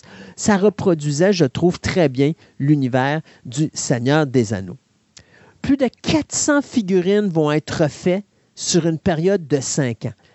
Et là-dedans, je vous dis 400 figurines, mais si vous allez voir, il y a du monde qui vont dire Ouais, mais c'est parce qu'on nous dit que dans la série du Fellowship of the Ring, il y a 85 items dans la collection. Dans les Two Towers, il y en a 74. Dans le Return of the King, il y en a 76. Ça fait à peu près 200 et quelques figurines. Pourquoi tu nous parles de 400?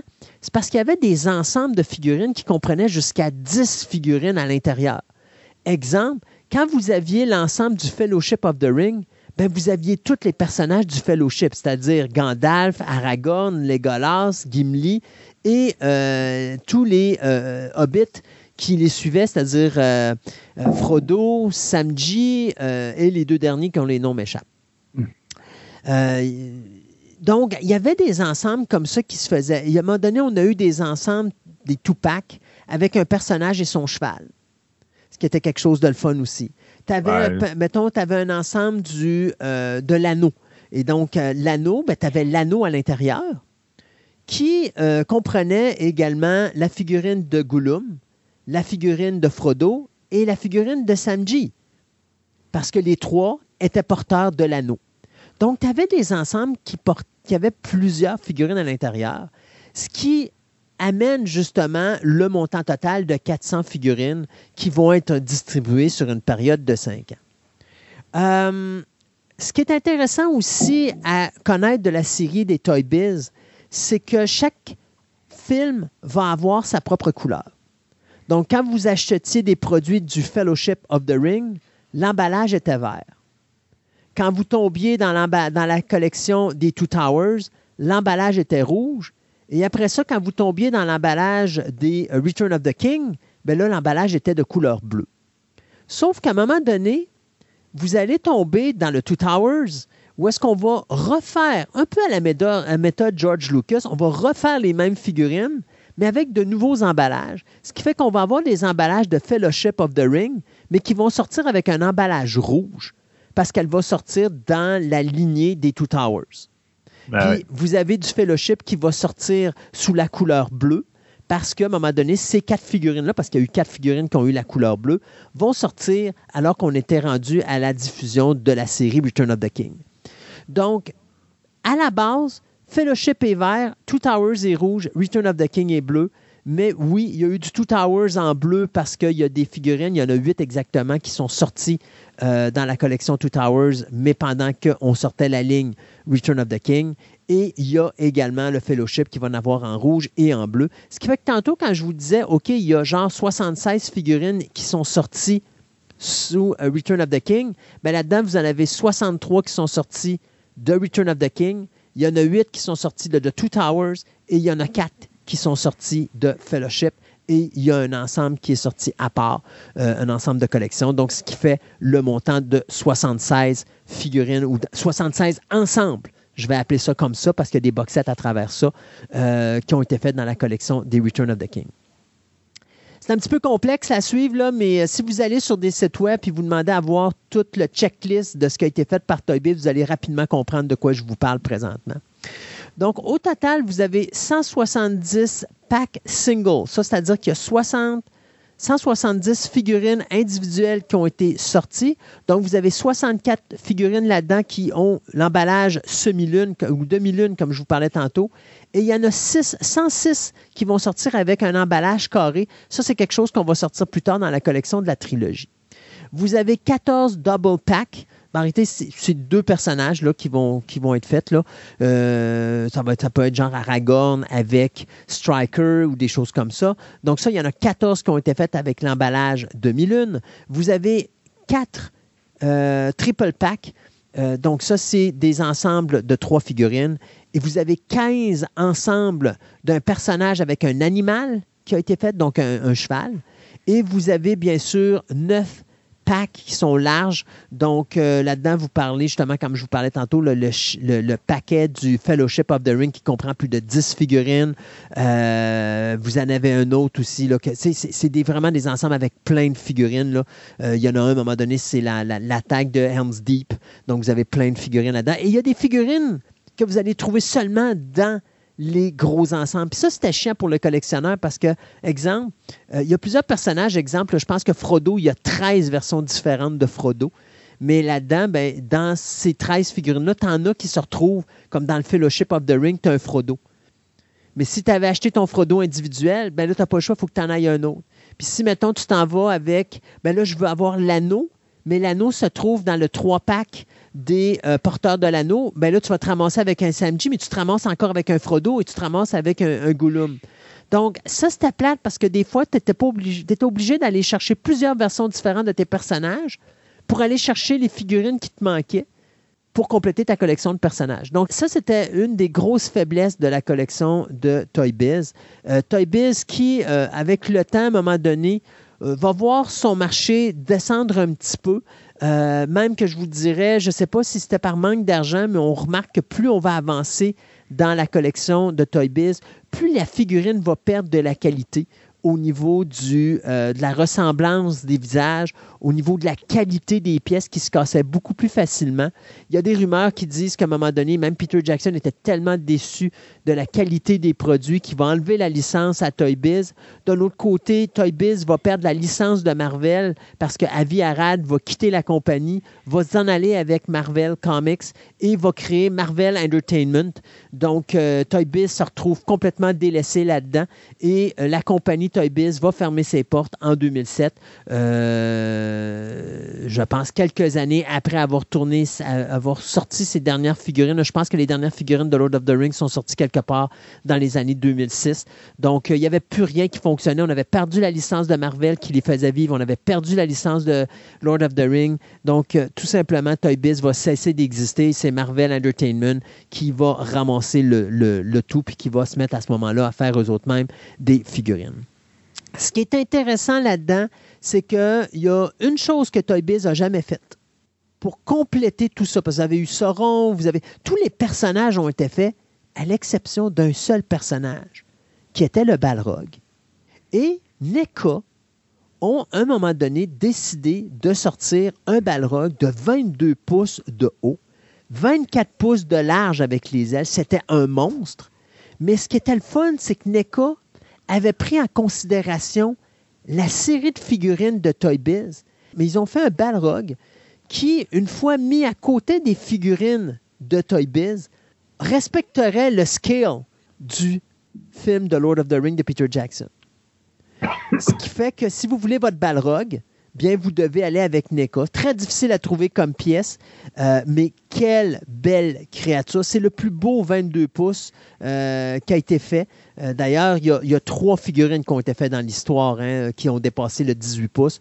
Vous avez les deux, figurines de la compagnie euh, Sota Toys qui avaient été faites, qu'on avait déjà parlé ici à l'émission, qui était bien sûr Darkness du film Légende de Ridley Scott, qui faisait 22 pouces. Vous aviez le Pumpkinhead, qui avait été fait également, qui faisait 22 pouces mais le Balrog était véritablement la plus grosse pièce avec 24 pouces de large. C'était quelque chose qui s'était jamais vu. Donc, euh, si vous avez jamais eu entre les mains cette pièce-là, c'est à voir. Euh, le seul inconvénient de cette pièce, c'est que ça arrive dans une boîte de carton avec ben chipos, là, euh, parce que c'était un monstre, le Balrog. Donc, il n'y avait pas de. Vous savez, c'est pas une belle boîte de collection avec une ouverture en arrière. Ouais, une belle ouverture. Tout. Donc, c'est une boîte fermée. Puis tu peux c'est une boîte de carton chipos traditionnelle, comme si tu faisais ton déménagement de la maison. Euh, c'était juste marqué Balrog sur le côté Pineka. Euh, moi, je me rappelle quand on avait acheté ça, j'en avais acheté, je pense, quelque chose comme 350 pour le magasin. Puis, euh, quand mon patron m'a vu arriver avec ça, il a dit Voyons, mais c'est quoi ces affaires-là On ne sera jamais capable de, de sortir ça. Puis, je n'avais sorti un parce que j'avais acheté mon balrog pour mon épouse. Puis j'avais sorti le balrog et je l'avais monté sur le dessus de la, de la boîte. Puis je pense que, parce que dans 350, c'est la, totalité que j'ai eue, mais je pense que j'ai eu trois badges de 125, ben 222, 125 puis un de 100. Puis ma première badge de 125 balrog était sortie en trois jours. pour vous dire à quel point c'était malade. Les gens ont tripé dessus. Euh, mais c'était vraiment une belle pièce. Et euh, petite anecdote avec Toy Biz quand j'ai demandé mon épouse en mariage, euh, comme mon épouse est allergique au métal de, au métal de la bague, ben, je n'étais pas capable de faire faire une bague à l'avance parce que je savais, fallait que je le monte, il fallait que ma, blonde soit là pour tester si le métal elle réagissait ou pas. Alors, j'ai acheté le 3-pack du porteur de l'anneau et j'ai pris l'anneau en plastique du Seigneur des Anneaux et j'ai offert ça à ma blonde pour lui la demander en mariage. Puis quand ma blonde a ouvert ça, elle s'est dit Ouais, puis c'est quoi ça? Et puis là, je l'ai regardé, j'ai dit, ben, tu veux-tu que je te fasse un dessin? Puis là, bien sûr, elle a parti à pleurer. Ça a été une nuit d'enfer parce que à l'époque, je voulais faire ça avec la belle famille et ma famille à la maison. Puis par chance que j'ai hésité de le faire parce que sinon, mon beau-père m'aurait probablement tiré en bas du, du premier étage parce que là, j'aurais fait broyer sa fille pendant 24 heures. Mais ceci dit, c'était, c'était l'anecdote, c'est que j'y avais offert justement le, le ring qu'on a encore ici d'ailleurs, euh, qui est encore dans un, petit coffret que j'avais donné. Euh, mais bien sûr, vous devinerez qu'après, je suis un romantique. Alors, j'ai été avec elle dans, un endroit où on achetait une vraie bague. Et puis là, euh, j'étais pas chipose à ce point-là, mais je voulais vraiment m'assurer que on ait une bague qui n'allait pas réagir. Donc, c'était la petite anecdote de Toy Biz et Lord of the Ring. Maintenant, en 1987, il y a une compagnie qui va se créer qui s'appelle Weta Workshop. Il y a beaucoup de monde qui pense que Weta a été créé par Peter Jackson avec Le Seigneur des Anneaux. Non. Richard Taylor et Tanya Rogers ont créé la compagnie Weta Workshop en 1987 et ont commencé à travailler sur plusieurs séries, dont Hercule, Xena Et ils ont commencé à travailler aussi sur les premiers films de Peter Jackson, dont Meet the Feebles et Heavenly Creatures. Weta Digital, eux autres, vont être créés en 1993. Et par la suite, bien, euh, Peter Jackson va aller chercher cette compagnie-là pour faire la saga des Lord of the Rings. Maintenant, en début des années 2000, donc au moment où on fait Lord of the Ring et au moment où Peter Jackson sort sa saga de Lord of the Ring, Weta Digital va créer beaucoup de logiciels 3D pour permettre justement de faire l'animation 3D des différents personnages de Mhm. Lord of the Ring. Et ça, ça va amener à la création de Weta Workshop Digital et ça va amener également la création du Collectible Department ou du département euh, des articles promotionnels du Seigneur des Anneaux. Et cette compagnie-là va commencer à travailler sur différentes statues du Seigneur des Anneaux. Si vous voulez avoir les plus belles pièces, mais également les plus dispendieuses, vous allez chercher Weta Digital ou Weta Workshop et vous allez découvrir probablement les plus beaux morceaux qui ont jamais été faits dans l'univers du Seigneur des Anneaux au niveau de la statue, que ce soit des statues premium, donc du 18, du 20, du 24 pouces de haut, ou tout simplement des bustes. Oui, ça coûte plus cher qu'un buste traditionnel, oui, ça coûte plus cher qu'une statue traditionnelle, mais la qualité est là. Sais-tu ce qui est encore plus fascinant avec Weta Workshop? C'est que tous les artistes qui ont travaillé sur la conception des, de l'animation 3D pour le film la ou la trilogie des films de Peter Jackson sont exactement les mêmes personnes qui vont travailler sur la sculpture des modèles pour les figurines et les statues de euh, Weta Workshop. On parle de 400 à 500 heures par pièce pour travailler la sculpture, le design et tout le patatlan. Donc, si vous allez sur Weta Workshop, il y a énormément de statues, de bustes. Il y a une collection qui s'appelle les Mini Epics. D'ailleurs, ils vont extensionner du Lord of the Ring, vont commencer à faire plein de choses. Là. Ils font euh, Lord of the Ring, bien sûr, mais ils vont aller aussi dans le Predator, dans le Alien, dans plein de choses. J'ai- quelques Mini Epics ici. Euh, C'est tout petit. Ça ressemble un peu à la grandeur des pop, mais en meilleure qualité. Euh, et ils vont faire beaucoup d'accessoires promotionnels, que ce soit bien sûr, si vous vous rappelez, ceux qui ont acheté les coffrets de Lord of the Ring, Fellowship of the Ring, ou encore Return of the King, ou encore euh, The Two Towers, euh, ben, ça vient avec des statuettes à l'intérieur. Ben, Mhm. Ces statuettes-là étaient faites par Weta Workshop. Donc, si vous voulez avoir quelque chose de vraiment exceptionnel, Weta Workshop est vraiment la compagnie euh, sur laquelle vous devez attirer votre attention et aller voir. Il y a encore des pièces qui se vendent sur le site web. Sinon, sur euh, eBay, vous êtes capable d'aller chercher de vieux morceaux. C'est sûr que vous allez payer cher, mais ça vaut Oui. vraiment le détour. Une autre compagnie dont on a déjà parlé, qui est Diamond Select Toys, qui est une compagnie qui avait été créée par euh, la compagnie Diamond Comics Distributor en 1999, euh, qui se spécialisait dans euh, la distribution de plusieurs articles, notamment Marvel, il y avait Star Wars, il y avait Star Trek, il y avait les Transformers, les Ghostbusters, G.I. Joe, Buffy the Vampire Slayer, Battlestar Galactica, les Mopettes et j'en passe. Bien, en le 1er février 2019, Diamond Distribution a acheté Gentle Giant. La même compagnie qui ont fait les figurines de Toy Biz dont je vous ai parlé au début. Et comme Gentle Giant avait encore en main les moules de base, ben Diamond Select Toys a acquéri la licence de Lord of the Ring et a demandé à Diamond de refaire des, euh, les sculptures de ses figurines. Donc, présentement, on a six séries qui ont été faites pour Diamond Select Toys. Ce qui est le plus important, c'est les trois premières séries, parce que quand vous achetez la série 1 à 3, qui inclut Legolas, Gimli, Frodo, un Nazgûl, Aragorn et un Orc Moria, vous êtes capable de construire euh, euh, Sauron, euh, parce que chaque morceau de Sauron se trouve dans chacune des figurines des trois premières séries de Lord of the Ring, donc dans ces six. Donc, ça vous prend ces six figurines-là pour bâtir votre personnage de Sauron. Après ça, on va sortir un ensemble euh, de collections de Gollum, euh, dans lequel vous avez plusieurs têtes, il vient sur une base et tout ça, il y a beaucoup d'accessoires. Et après ça, eh bien, on va ressortir trois autres séries de figurines qui, euh, bon, je pense que les deux dernières ne sont pas sorties encore, mais vous allez avoir Gandalf de White, vous allez, avoir Samji qui est là-dedans. Il y a plein d'autres figurines qui vont sortir dans le. il y a des orques qui vont être faites également. Donc, meilleure qualité, je vous dirais, que Toy Biz.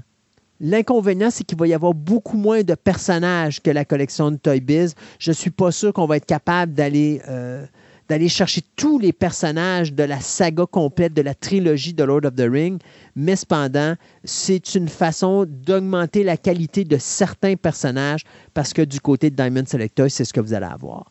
Présentement, on est en train aussi de sortir ce qu'on appelle la série Deluxe Gallery de Lord of the Ring. On est rendu à trois statues. Il y en a deux déjà de sortie. Il y a un Orc et il y a Aragorn qui sont sortis. Gandalf de White s'en vient dans cette collection-là. Euh, il y a un Gandalf de Grey aussi qui va être fait. Il y a la collection des Deform Series, où c'est des figurines qui sont quelque peu ben, déformées, euh, qui se fait, et il y a les Minimates aussi. Donc, dans le Diamond Selector, c'est un autre emplacement qui est intéressant à regarder. Une dernière compagnie que je vous dirais qui pourrait être à regarder, vous allez tout simplement sur le site de Sideshow Collectible. Ce n'est pas eux autres qui les font, mais Sideshow Collectible redistribue des produits qui sont faits par la compagnie Asmus Figure qui, eux, font de la figurine 1-6. Ça, c'est quelque chose qu'on a déjà parlé dans notre dernière chronique figurine. Une figurine 1-6, c'est une figurine, un style poupée avec du vrai linge, mais qui est de 12, euh, qui est 12 pouces de haut, c'est ça. Et vous avez également Prime One Studio. Prime One Studio qui, eux, se spécialisent dans les statues gigantesques, qui ont sorti énormément de gros morceaux, euh, notamment un Gandalf de Grey. Là. Mais ça, c'est des pièces que c'est du 2-3 000 que vous allez euh, dépenser là-dessus pour avoir ces pièces-là. C'est quand même des gros morceaux. Ils ont fait un Witch King, ils ont fait euh, le Gandalf, ils ont fait également aussi le Fellowship au complet.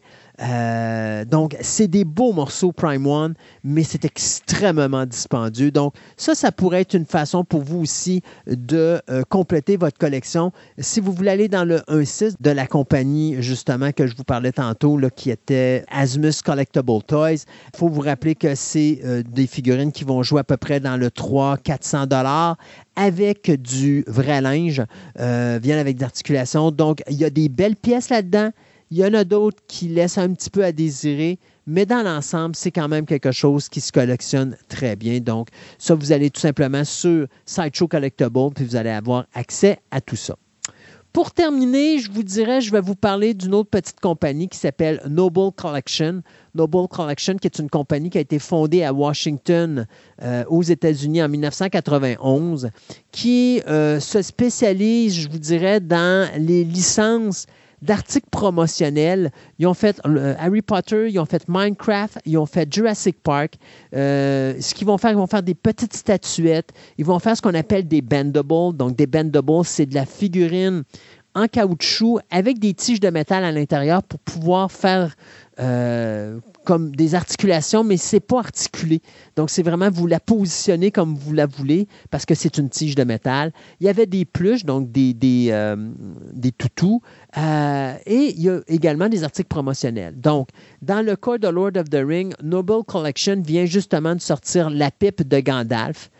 et la pipe également de Bilbo le Hobbit.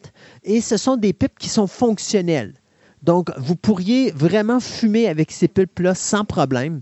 Euh, il y a aussi euh, des joyaux qui sont faits, euh, ou ce qu'on appelle du jewelry. Donc, la, la bague ou le One Ring vous êtes capable de l'avoir. Il y a également des, euh, des joyaux que tenait euh, le personnage de Arwen, justement, là, qui avait une espèce de, de, collier. C'est quelque chose que vous êtes capable. Je vois aussi la broche qui tenait les la broche. Exactement. Donc, ils font beaucoup d'articles promotionnels comme ça. Il y a des, euh, des, euh, ce qu'on appelle des letter openers, des, des, des, espèces de petits bâtons pour pouvoir ouvrir les, votre courrier.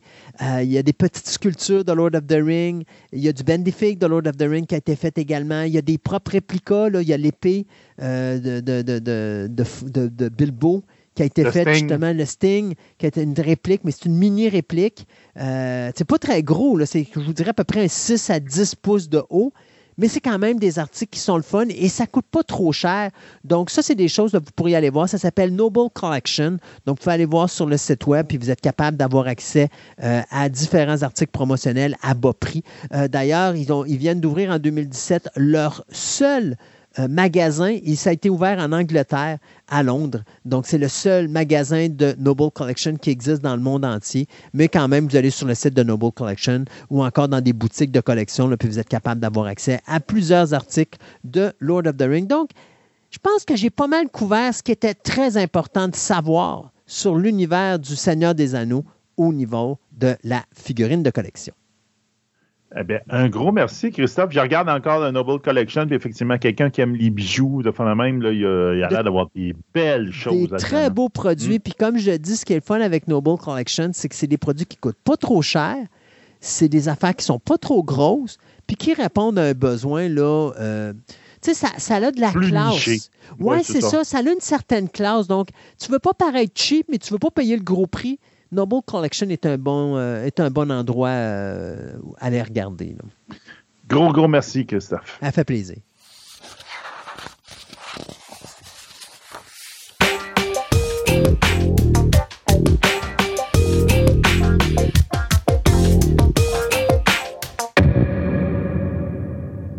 Et non, on ne tombera pas végétal, on tombera pas euh, dans la drogue, on tombera pas dans les euh, dans l'hallucinogène. Non, non, non, on va parler de littérature euh, végétale et aussi, ben, on va parler probablement d'un des passe-temps favoris de Célia, c'est-à-dire la collecte des champignons. Est-ce que je me trompe, Célia?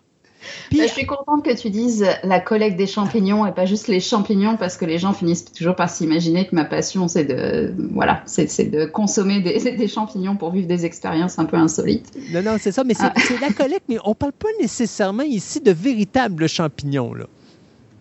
Ouais ouais non c'est ça mais euh, c'est ça. je collecte pas tant de champignons que ça parce que je vis dans une grande ville, fait qu'il faut, il faut s'amuser pour les trouver quand même, les champignons. Mais c'est sûr qu'une nouvelle passion que je me suis découverte cette année, c'est de lire des choses sur les champignons, puis après d'aller stocker sur Internet des photos de champignons, et puis après d'écrire des histoires avec des champignons dedans. Mais il, faut que je vive ça, il faut que ça sorte, et puis après je passerai à autre chose peut-être, ou peut-être pas. Est-ce qu'on va parler de, l'invasion des profanateurs aujourd'hui? Qu'est-ce que c'est ça, non? Tu connais pas, Invasion of the Body Snatcher? Non. OK, qui est un classique au cinéma. Non, non, mais arrêtez, c'est une blague. C'est parce que c'est, euh, c'est comme des, une race extraterrestre qui arrive de l'espace et puis, euh, bon, quand ils arrivent, ils se transforment en plantes. Et lorsque tu as euh, cette plante-là près de toi, bien, ça crée un double de toi. Et finalement, toi, tu deviens comme une plante séchée, donc tu vas mourir et ton mm. essence se retrouve dans la plante. Et là, la plante, elle, va créer un double de toi sans émotion. Donc, euh, l'original avait été fait en 56, mais si tu as vraiment le goût de te terroriser quelque peu. Tu peux écouter le film de Philippe Kaufman de 1979, qui pour moi est la plus belle interprétation, parce que celle de 56 fait très... Euh, euh, on est en guerre contre le communisme. Alors, les, tout ce qui s'appelle euh, body snatchers, ce sont bien sûr des communistes, donc pas d'émotion. ils vivent en regroupement, en société. Ben tout est fait pour le bien-être de la société, alors que ici, au niveau nord-américain, ben, c'était chaque individu est individualiste et il a ses propres émotions et tout ça. Mais quand tu écoutes le film de Philippe Kaufman, c'est un véritable film d'horreur et je te jure que tu en as la frousse. Il y a une conclusion qui fait. Tu sais, il y a une conclusion, il y a un événement que je nommerai pas qui se passe à la fin. Et là, tu es comme en état de choc. Et le film termine avec un générique sans musique. Ah, OK. Donc, tu peux pas euh, t'échapper de la terreur que tu viens de vivre et du choc émotionnel que tu viens de vivre mm. dans les dernières secondes de ton film parce qu'il te met pas... Tu sais, il n'y a rien pour OK, là, je peux. Le film est fini, la musique détend ton, ton, ton esprit. Non, non, il n'y a rien. Il n'y a pas de son, il n'y a rien. Et là, tu, tu es, en état de choc. Alors, tu sors de la salle de cinéma en état de choc carrément. Là. OK, moi, je suis très impressionnable, donc je vais peut-être pas le regarder ce film-là. Euh, je, ne pense pas que ça, ça me ferait beaucoup de, de bien. Ça rendrait service là. je, le, le sens pas, je le sens pas vraiment. Donc revenons à euh, nos champignons. Mais en revanche, si tu veux parler de communisme, moi je, peux parler un peu de communisme aujourd'hui, tu vas voir. c'est ça, euh, c'est une chronique qui est à la fois sur le règne végétal mhm. et aussi le règne du, euh, du fungi. Donc il y a le règne animal, on s'entend, il y a le règne végétal, et il y a aussi le règne de ce qu'on appellerait plutôt, on a tendance à dire les champignons, mais en fait les champignons, c'est le, quelque sorte, c'est le fruit de l'organisme, comme la, poire et le, le, fruit du poirier. Un champignon, donc c'est la partie immergée euh, d'espèces qu'on appelle le fungi, en fait, et qui c'est quelque chose qui est sous terre. Euh, et le fungi, donc pendant longtemps, a été rangé d'ailleurs dans le monde des plantes, alors qu'en fait, c'est pas des plantes, ils font pas de photosynthèse. Euh, donc, ils, ne transforment pas la lumière du soleil en énergie. Euh, ils font pas comme nous, c'est-à-dire qu'ils absorbent pas de la nourriture qu'ils vont digérer. Eux, en fait, leur truc, c'est qu'ils vont dans la nourriture et puis la décomposent, en fait. Donc c'est grâce aux fungi, entre autres, qu'on a le, humus, en fait, cette terre noire dans le, qui, qui, la terre renouvelée dans laquelle peuvent pousser les, plantes, les plantes que tous les, animaux vont ensuite pouvoir glorieusement manger. Euh, et donc c'est ça, c'est un, un, règne qui, euh, jusqu'à récemment, n'était pas encore si bien connu.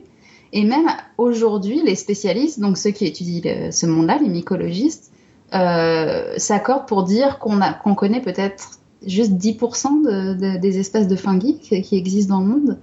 Et donc, c'est les fungi, la manière dont ça fonctionne, c'est principalement des réseaux souterrains. Et en fait, si, tu, regardes des photos sur Internet, c'est des petits filaments blancs qui s'appellent des effets et qui, euh, vont comme ça un peu dans toutes les directions, fouiller un petit peu, tiens, qu'est-ce que je vais pouvoir décomposer aujourd'hui Et puis quand ça, ça, veut se reproduire, en fait, ça crée ces champignons qui sortent du sol et ces champignons-là, en fait, euh, vont, euh, vont émettre les spores, et puis les spores donc vont aller euh, dans le monde et essayer de, s'implanter ailleurs. Um, et donc, c'est vraiment, les, les, champignons sont très à la mode en ce moment. Et c'est comme ça que j'ai découvert un livre qui était vraiment, vraiment hot, qui s'appelle Le monde caché de Merlin Sheldrake. Et c'est sorti, il y a une, une, version de poche qui est sortie en 2022.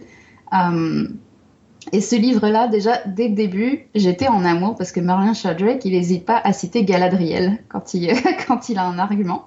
Donc déjà, c'est vraiment le fun. Euh, si tu cites Le Seigneur des Anneaux, moi j'embarque. Euh, et puis, il y, a souvent des références comme ça euh, aux littératures, l'imaginaire. À un moment, il dit que Frank Herbert, quand il a écrit Dune, il y avait peut-être des champignons qui étaient responsables de, euh, donc c'est vraiment rigolo, c'est un mycologiste, hein. il sait exactement de quoi il parle, mais il en parle d'une manière qui est tellement accessible que je me suis jamais sentie hors du cours en, lisant ça, en disant je peux, je peux pas comprendre, j'ai pas fait d'études dans le sujet. Et, euh, et c'est ça, c'est un livre qui va t'apprendre plein plein de choses sur, sur ce règne-là qu'on connaît encore pas très bien. Euh, quand on parle dans, dans, dans, le monde des humains de champignons, on pense soit aux champignons qu'on mange, ou euh, ce que les champignons peuvent nous apporter, à savoir, oui, bon, tu as les champignons psychédéliques, mais il y a aussi tous les champignons qui sont utilisés dans les médicaments. Par exemple, la pénicilline, ça nous vient des champignons. Euh, puis il y a plein, plein, plein de composants de, ce règne-là euh, qui nous viennent dans les médicaments, entre autres. Et puis la, dernière chose, parfois on évoque souvent le, fungi, on l'entend plus souvent sous le nom de fungus, c'est quand on a un sur le pied puis que c'est pas le fun puis qu'il est chez le docteur pour se faire prescrire une crème. Euh, mais quand, quand, je découvre une nouvelle espèce ou un nouveau règne ou quelque chose comme ça, euh, moi ce que j'aime c'est pas nécessairement apprendre ce qu'ils peuvent nous apporter, mais c'est juste apprendre qui ils sont. En fait, c'est ça que je trouve le plus intéressant. Puis on a souvent tendance à ranger ça en termes de qu'est-ce que ça nous apporte ou quel est le danger pour nous. Euh, et donc ça ramène toujours tout aux humains, ce qui n'est pas toujours le plus intéressant. Mais bon, bref, là je m'embarque dans un monologue par rapport. Euh, mais si vous êtes curieux d'en apprendre plus hein, sur ces, euh, sur ces êtres-là qui vivent, vivent encore quand même beaucoup de manière souterraine, encore, je ne sais pas pourquoi, c'est pas comme si ça allait changer. c'est vraiment le livre à lire sur la question pour moi il y, a non seulement toute cette étude de euh, comment on les étudie, parce que c'est minuscule en fait le, fungi, euh, comment on les trouve, euh, comment on peut étudier ça en laboratoire aussi, mais il y a aussi toute cette étude de ce, réseau-là qui est connecté en fait aux plantes et aux arbres. Et donc les arbres se reposent sur le fungi pour recevoir des, nutriments dont ils ont besoin et en échange, ils donnent du sucre au fungi. Donc il y a tout un échange comme ça. Les arbres sont capables de communiquer à travers ce réseau-là au point où l'expression euh, qui, a été inventée il y a quelque temps, c'est que le fungi, c'est le Wood Wide Web. Donc au lieu de World Wide Web, c'est ça, c'est le, le, web du bois. Et je trouve ça vraiment fun comme expression. Euh, et on apprend aussi des choses assez terrifiantes sur certaines espèces de fungi, je dis bien certaines. Euh, T'en as donc qui sont euh, qui, qui, prennent le contrôle, par exemple, il y, y, a une espèce qui s'appelle Ophiocordyceps qui prend le contrôle de fourmis en fait et le mhm. contrôle de, leur, de leurs réflexes moteurs pour les amener à l'endroit où elles ont où ils ont besoin qu'elles meurent pour pouvoir euh, construire un petit réseau de fungi à cet endroit-là. Donc oui, il y a des espèces qui peuvent être absolument terrifiantes, tout comme il y en a qui sont juste là, puis qui sont cute, puis qui veulent de mal à personne. Hmm. Euh, mais c'est juste, euh, le fungi, ça fait, ça fait pas grand-chose comme les plantes, ça fait pas grand-chose comme, comme les humains non plus. Donc juste pour ça, c'est hyper intéressant parce qu'on parle souvent de la faune et de la flore, mais on parle encore très rarement du, du fungi. et puis je sais pas si, si tu as déjà entendu parler du lichen, qui est, euh, qui est quelque chose qui pousse parfois sur, le, sur les roches, sur les arbres et tout ça. J'ai appris récemment que le lichen, en fait, c'est pas une espèce en soi. Le lichen, c'est une alliance entre le, fungi et les algues, en fait. Donc, c'est un être complètement queer qui vivent ensemble pour toute leur vie, en fait, et qui s'apportent une aide mutuelle. Donc, euh, sans doute qu'on a pas mal de choses à apprendre de, de ce genre de, de, relation. Et c'est là que tu te rends compte que la nature est vraiment spéciale parce que toutes ces associations en différentes euh, races de plantes ou, ou, dans ce cas-ci de, de champignons, c'est des affaires que tu penses pas voir dans la réalité. Tu, te dis, ah, voyons, c'est un champignon. Puis, tu moi, j'ai un champignon. Habituellement, mon épouse a sa rocaille de fleurs, puis à tous les étés, à peu près facilement quatre à cinq fois euh, durant l'été, on a une badge de champignons qui pousse à travers nos fleurs parce qu'ils sont à la base d'un arbre qui, malheureusement, a cassé, mais qu'on a gardé la base. Puis, tranquillement, on sait que, bon, la base, les racines en dessous doivent être en train de se décomposer et ça crée le champignon qui revient à chaque année à plusieurs reprises. Donc, pour nous, c'est comme, oh non, ils ne sont pas de retour encore, parce qu'il faut qu'on les attende pour qu'ils se défassent, pour après ça les enlever, pour pas que nos fleurs meurent et tout ça. Mais finalement, nos fleurs, ils ne meurent pas. Ils deviennent de plus en plus belles parce qu'on dirait qu'ils vont aider la fleur à, justement, euh, mieux pousser dans un environnement qui, normalement, devrait être plus difficile pour elle. Donc, il y a un partenariat qui est incroyable et oui, euh, c'est toujours quelque chose qui, est intriguant et intéressant. Mhm. C'est bien possible qu'effectivement ils s'entraident. Et je vais te dire, tes champignons, ils sont pas prêts de disparaître parce qu'ils ont une souche entière à décomposer. Ah là, Ils sont là qu'ils sont arrivés au paradis. ah non, je sais, inquiète ah. pas. Eux sont au paradis, nous autres, c'est notre histoire. Mais tant que nos fleurs sont contentes et sont heureuses, moi, j'ai rien à dire. C'est ça. Il y a même un partenariat qui existe. Ah, je me souviens plus du nom de la plante. Donc les plantes sont vertes, c'est la chlorophylle qui fait qu'elles sont capables de, faire la photosynthèse. Mais il y a une espèce de plantes euh, qui sont totalement blanches. C'est parce que dans leur évolution, elles sont tellement dans un partenariat intense avec le fungi qu'elles se sont rendues compte qu'elles n'avaient plus besoin de faire de la photosynthèse. Donc elles se reposent entièrement sur le fungi pour leurs besoins nutritionnels. C'est vraiment fou. Puis c'est ça, les plantes, on les voit, c'est à la surface. Les arbres, on les voit. Le fungi, on ne le voit pas tant que ça, à part pour les champignons eux-mêmes. Donc c'est pour ça qu'on est encore en train de découvrir plein de choses sur eux. Donc Le Monde Caché, euh, un, ouvrage vraiment cool à lire. Euh, et puisque je parle des arbres, j'embarque sur un autre livre qui s'appelle La vie secrète des arbres. Ça, ça a été écrit par Peter euh, Volleben et c'est sorti aux éditions Multimonde. Euh, et Peter Volleben, c'est euh, un, forestier qui, qui gère des, des, forêts depuis, qui a fait ça toute sa carrière en Allemagne, si je ne dis pas de bêtises, et qui s'est rendu compte au fil du temps qu'en fait, il s'occupait des arbres d'une manière très euh, qu'est-ce que je peux en faire, dans combien de temps on va pouvoir les abattre pour, pour utiliser leur bois, et qui au fur, et à mesure du temps a appris plein plein plein de choses sur les arbres, qui s'est intéressé de plus en plus euh, à, des, à des détails particuliers de leur évolution, de leur comportement, et qui a écrit ce petit livre, La vie secrète des arbres. Euh, et c'est ça, les arbres, on pense qu'on les connaît parce qu'ils sont visibles, ils sont là, ils sont grands, ils sont majestueux, ils sont plus ou moins silencieux.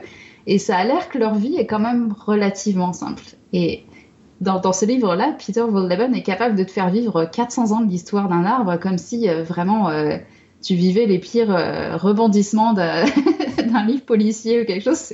C'est vraiment hâte de pouvoir écrire comme ça.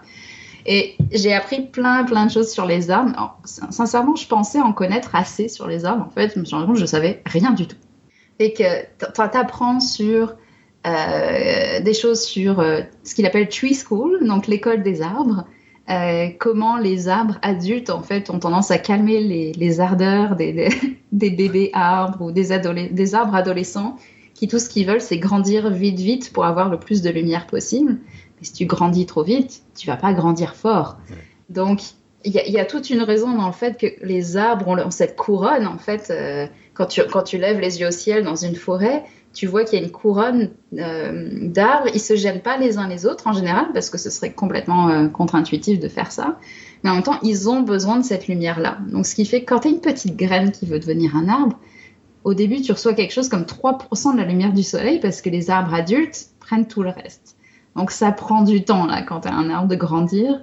Euh, je crois que l'âge moyen la, la, pardon, la durée de vie moyenne d'un arbre, c'est quelque chose comme 400 ou 500 ans. Donc, on s'entend qu'ils sont pas sur la même durée que nous.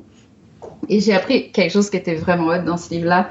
Euh, à un moment, il, il, il, fait le calcul du nombre de graines qu'un arbre produit dans sa vie. Puis c'est quelque chose comme 1,8 million. Wow. Et puis de ce 1,8 million, ok, devine combien deviennent des arbres? Oh, il doit avoir moins d'un pour cent. Ouais, c'est un, une graine. Ouais, c'est ça. Ouais, c'est quelque chose comme ça. Euh, parce, parce, que, que tu sais, je reste dans le bois, puis je le vois, nous ici, euh, malheureusement, euh, on a un voisin qui a tout déboisé son terrain sans comprendre qu'avant, on n'avait pas de vent où est-ce que je restais. Et maintenant, ben, comme il a fait un trou d'air, parce que là, il n'y a plus d'armes sur son terrain, ben là, le vent arrive par en haut, descend sur son terrain et là, revient en force et là, fait tomber tous les arbres qui sont sur les terrains voisinants. Alors là, Mm. on avait un secteur qui, avait, qui était bombé d'arbres. Là, maintenant, tous nos arbres sont en train de- de- d'être déracinés par le vent avec le temps. Et tu sais, c'est des arbres qui sont pas jeunes. Là. Il y a des arbres là, qui montent à 60 pieds de haut facile. Euh, 60 pieds de haut, là, c'est beaucoup d'années d'existence. Et à chaque année qu'on voit, on se dit, ah, tu sais, moi, sur le terrain de ma voisine, là, on a ce qu'on appelle les deux tours. Euh, donc, c'est deux très grands arbres d'entre 60 et 80 pieds faciles. Et à chaque année, on regarde, dès qu'il y a une tempête devant, on se dit, c'est l'année. Ils vont, les deux vont lâcher. Et on sait que n'importe où qu'ils tombent, s'ils tombent à gauche, à droite, à- euh, en avant ou en arrière, il va y avoir un dommage à une maison ou encore au système électrique ou encore euh, à la rivière. Mais n'importe où qu'ils vont tomber, ces arbres-là, ça va, ça va faire du, do- du dommage. Et la quantité d'arbres qu'ils vont amener avec eux autres aussi va être désastreuse. Euh, mais tu regardes autour, il n'y a rien. Tous Ouais, les arbres montent. Il faut, faut vraiment que ta forêt descende à un niveau très bas pour que là, ça monte, ça, ça monte d'une certaine façon égale. Et c'est sûr que les, les arbres ont besoin des autres, en fait, pour, euh, pour survivre. Ils- pas juste parce que euh, tu peux pas survivre en- euh, sans l'autre, mais c'est ça, tout leur système est basé sur le communisme, Ouais. on en reparle. Mais donc, ils s'échangent, ils discutent en permanence, ils, ils se soutiennent les uns les autres, ils s'envoient euh, de- des sucres ou des enzymes aux besoins, particulièrement aux plus jeunes arbres. Ils nourrissent les arbres qui sont un peu plus malades. Et donc, tu as vraiment un effet de domino quand des arbres sont déracinés ou coupés ou des arbres malades, ça affecte les autres aussi. Ouais. Donc après, les arbres ont, ont plusieurs choix. Par exemple, si un, un arbre est attaqué par des insectes, il est capable de produire de- des- des sécrétions en fait qui vont faire que les feuilles vont pas goûter très bon. Mais ça prend du temps, fait que l'arbre qui est attaqué par les insectes, lui, euh, apparemment, il est, il est fichu. Ses feuilles vont se faire manger, mais il a le temps de prévenir les, les arbres qui sont un peu plus loin, qui commencent à sécréter le fameux produit, ce qui fait que d'ici que les insectes arrivent jusqu'à l'arbre suivant, c'est déjà trop tard, ça va pas goûter bon. Fait qu'il y a vraiment un système de communication pour se protéger les uns les autres, même si on se sacrifie dans ce processus-là. Mais il y a des choses auxquelles les arbres peuvent pas résister non plus. Par exemple, si tu leur enlèves 90% de leur communauté, tout seul, euh, ça va être vraiment plus compliqué de survivre parce que tu n'as plus ton réseau, dans le fond, euh, qui, qui te soutient quand ça va mal.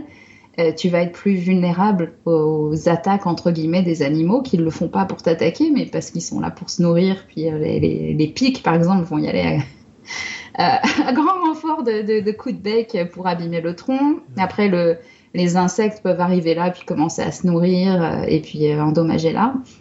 Donc, quand on, quand on enlève un arbre, en fait, on fait de- du dommage souvent à toute une, toute une communauté. C'est pas pour rien qu'il y a des forêts. hein. Les, Ouais. les arbres poussent rarement tout seuls. Non, là, comme exactement. ça. Et tu parlais du soutien, mais il y a un autre soutien qui est extrêmement important. Euh, si tu as beaucoup de vent, les arbres se tiennent entre eux, ils ne vont pas casser. Ouais. Si tu enlèves des arbres autour, désolé, quand le vent va arriver, lui, il va arriver pour se soutenir, puis oh, mon soutien n'est plus là, et paf, il casse lui aussi. Euh, ça, ça. aussi, c'est désastreux. Euh, nous, on Ouais. le vit beaucoup ici. là.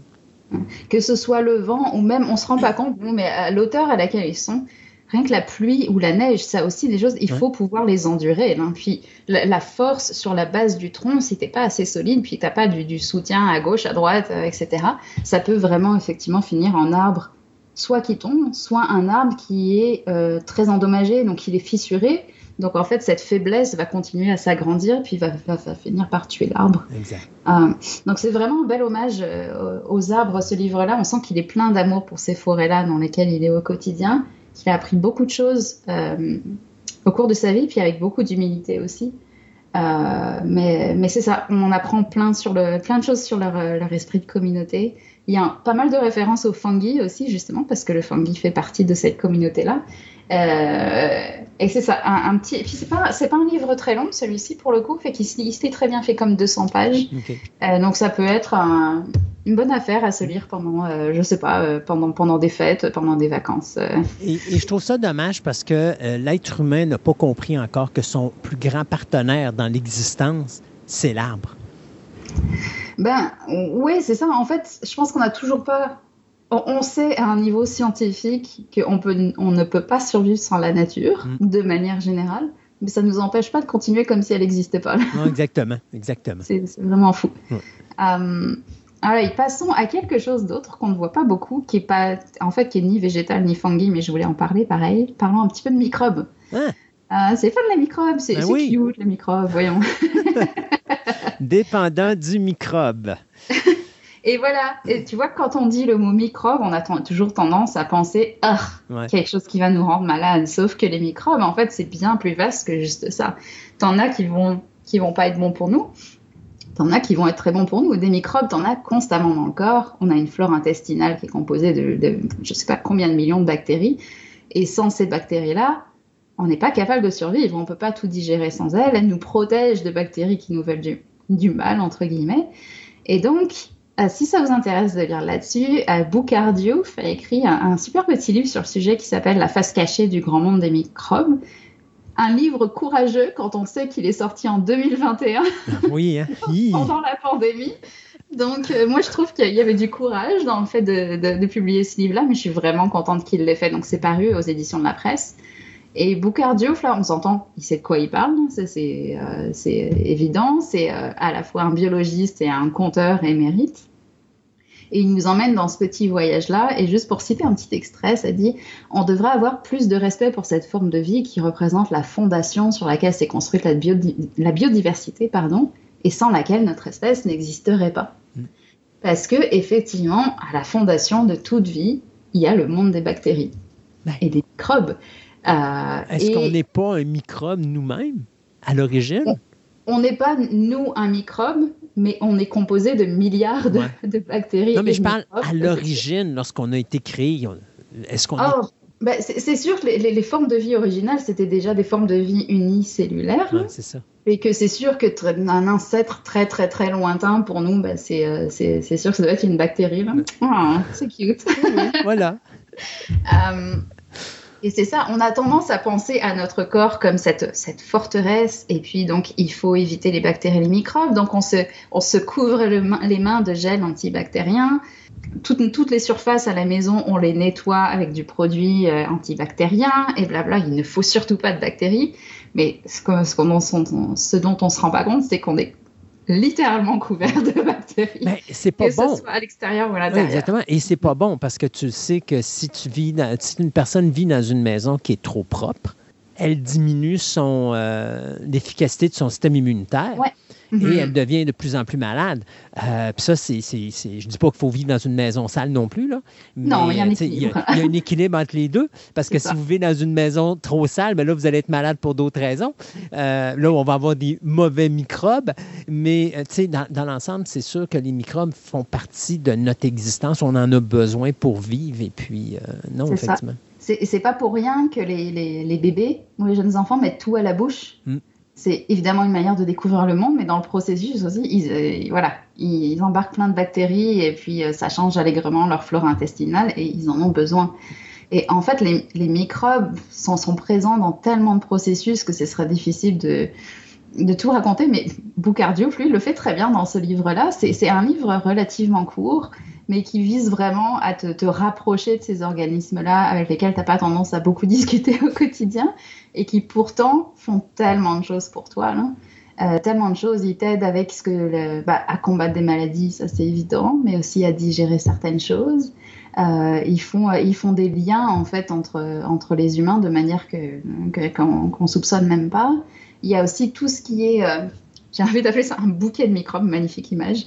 Euh, ce, bouquet qui est passé de la maman au bébé, quand le bébé euh, euh, naît, en fait, il, naît déjà couvert de microbes qu'il a accumulés en passant en fait via via le vagin, etc., etc. par ce processus, il se couvre de bactéries dont il a besoin pour affronter le monde. donc c'est c'est ça, j'ai vraiment vécu ça moi comme une, une ode aux microbes et aux bactéries. Euh, qui sont vraiment plus cute que ce qu'on pourrait penser et qui nous veulent pas nécessairement du mal, honnêtement. C'est, on a tendance à, avoir cette, cette, vision vraiment euh, unidimensionnelle de ces êtres-là, alors que, que c'est pas du tout ça. Leur histoire est vraiment, vraiment plus vaste. Et vraiment, effectivement, on peut se poser la question de est-ce que c'est nous qui avons gagné l'évolution ou c'est plutôt eux qui nous mhm. cultivent? Parce qu'on est, on est vraiment bien pratique là. ça c'est sûr. Mais Célia, il n'y a pas de blanc ou de noir dans la vie. Il n'y a que des zones de gris. Alors. C'est ça, c'est ça, c'est ça, c'est ça. On est d'accord. Et que non, c'est vraiment, c'était vraiment intéressant. Euh, il y a des livres qui existent plus gros, euh, plus euh, plus formels sur le sujet, mais celui-là est vraiment, c'est ça, c'est un peu comme lire une histoire au coin du feu, puis de découvrir des nouvelles, des nouveaux héros et héroïnes de notre quotidien. Si des fois cet auteur veut écrire une suite sur son livre, il n'a qu'à venir chez moi. J'ai mon euh, ma fausse sceptique et mon champ d'épuration qui sont bourrés euh, de microbes. Ah voilà. Alors, c'est naturel. C'est tout à fait naturel. Regarde, je vais taguer Boucardieu sur les réseaux sociaux. Je ne suis pas sûre qu'on va avoir une réponse positive, mais je peux toujours lui proposer. Et enfin, le dernier livre dont je voulais parler, je l'ai à peine fini il y a quelques jours, puis il me reste en tête. Euh, ça s'appelle Tresser les herbes sacrées. Et ça a été écrit par l'autrice et biologiste euh, Robin Wall Kimmerer, qui est une membre de la nation Potawatomi. Euh, et donc, elle vit aux États-Unis. et c'est. Il, est dur à résumer ce livre-là. Ce que je dirais, c'est qu'il est, plein de sagesse et de manières de vivre et de percevoir le monde qui sont uniques aux Premières Nations et aux peuples autochtones et qui sont des, des, sagesses et des connaissances dont on a incroyablement encore plus besoin aujourd'hui, euh, puisqu'on détruit la nature à une vitesse euh, exponentielle et qu'on le sait au, jour le jour que de toute façon on est en train de complètement se détruire, mais on ne change rien du tout, surtout continuons comme ça. Euh, et les Premières Nations et les peuples autochtones ont depuis des, des milliers d'années ces connaissances-là pour vivre, pour vivre avec la terre, pour vivre avec la nature, la respecter et en être responsable aussi, parce que la nature a beaucoup de cadeaux à nous offrir. Et ça veut dire aussi accepter ses responsabilités dans ce monde-là pour, euh, pour soutenir les autres espèces autour de soi, les, les, aider à grandir, les aider à évoluer. Et donc c'est un échange constant. Sauf que nous, dans la société occidentale moderne, on ne voit pas du tout ça comme un échange. On prend, on prend, puis on ne redonne absolument jamais. Donc c'est un livre qui, qui, tresse vraiment ces, euh, connaissances et ces sagesses-là avec des réflexions euh, d'une personne qui donc a été formée de manière entre guillemets plus occidentale euh, parce que son cursus en biologie, tout ça, elle l'a fait, n'était pas du tout axé sur les, les sagesses des Premières Nations et des peuples autochtones. Et donc elle a appris à recombiner avec le temps ces choses-là ensemble, à s'émerveiller de la nature au quotidien. Euh, elle travaille au quotidien aussi justement pour, euh, pour apporter ces, choses-là dans, les études scientifiques actuelles. Euh, et c'est vraiment un livre profond à plein de niveaux. J'ai appris plein de choses sur la manière aussi dont quand les Occidentaux sont arrivés et qu'ils ont jugé absolument tout ce qui se faisait euh, sur l'île de la Tortue, donc les Amériques, genre ils cultivent pas comme il faut, parce que ce que, ce que les Occidentaux observaient ici, c'est que euh, quand, euh, quand mettons les Potawatomi, les Potawatomi comme Robin Wall Kimmerer faisaient la récolte du, du, maïs, par exemple, il y avait régulièrement des grains qui tombaient. Donc les Occidentaux se disent, ben voilà, c'est du gâchis. Sauf que les potatomies font ça pour une raison bien précise, qui est tout d'abord, je ne prends que ce dont j'ai besoin, j'en laisse pour les autres.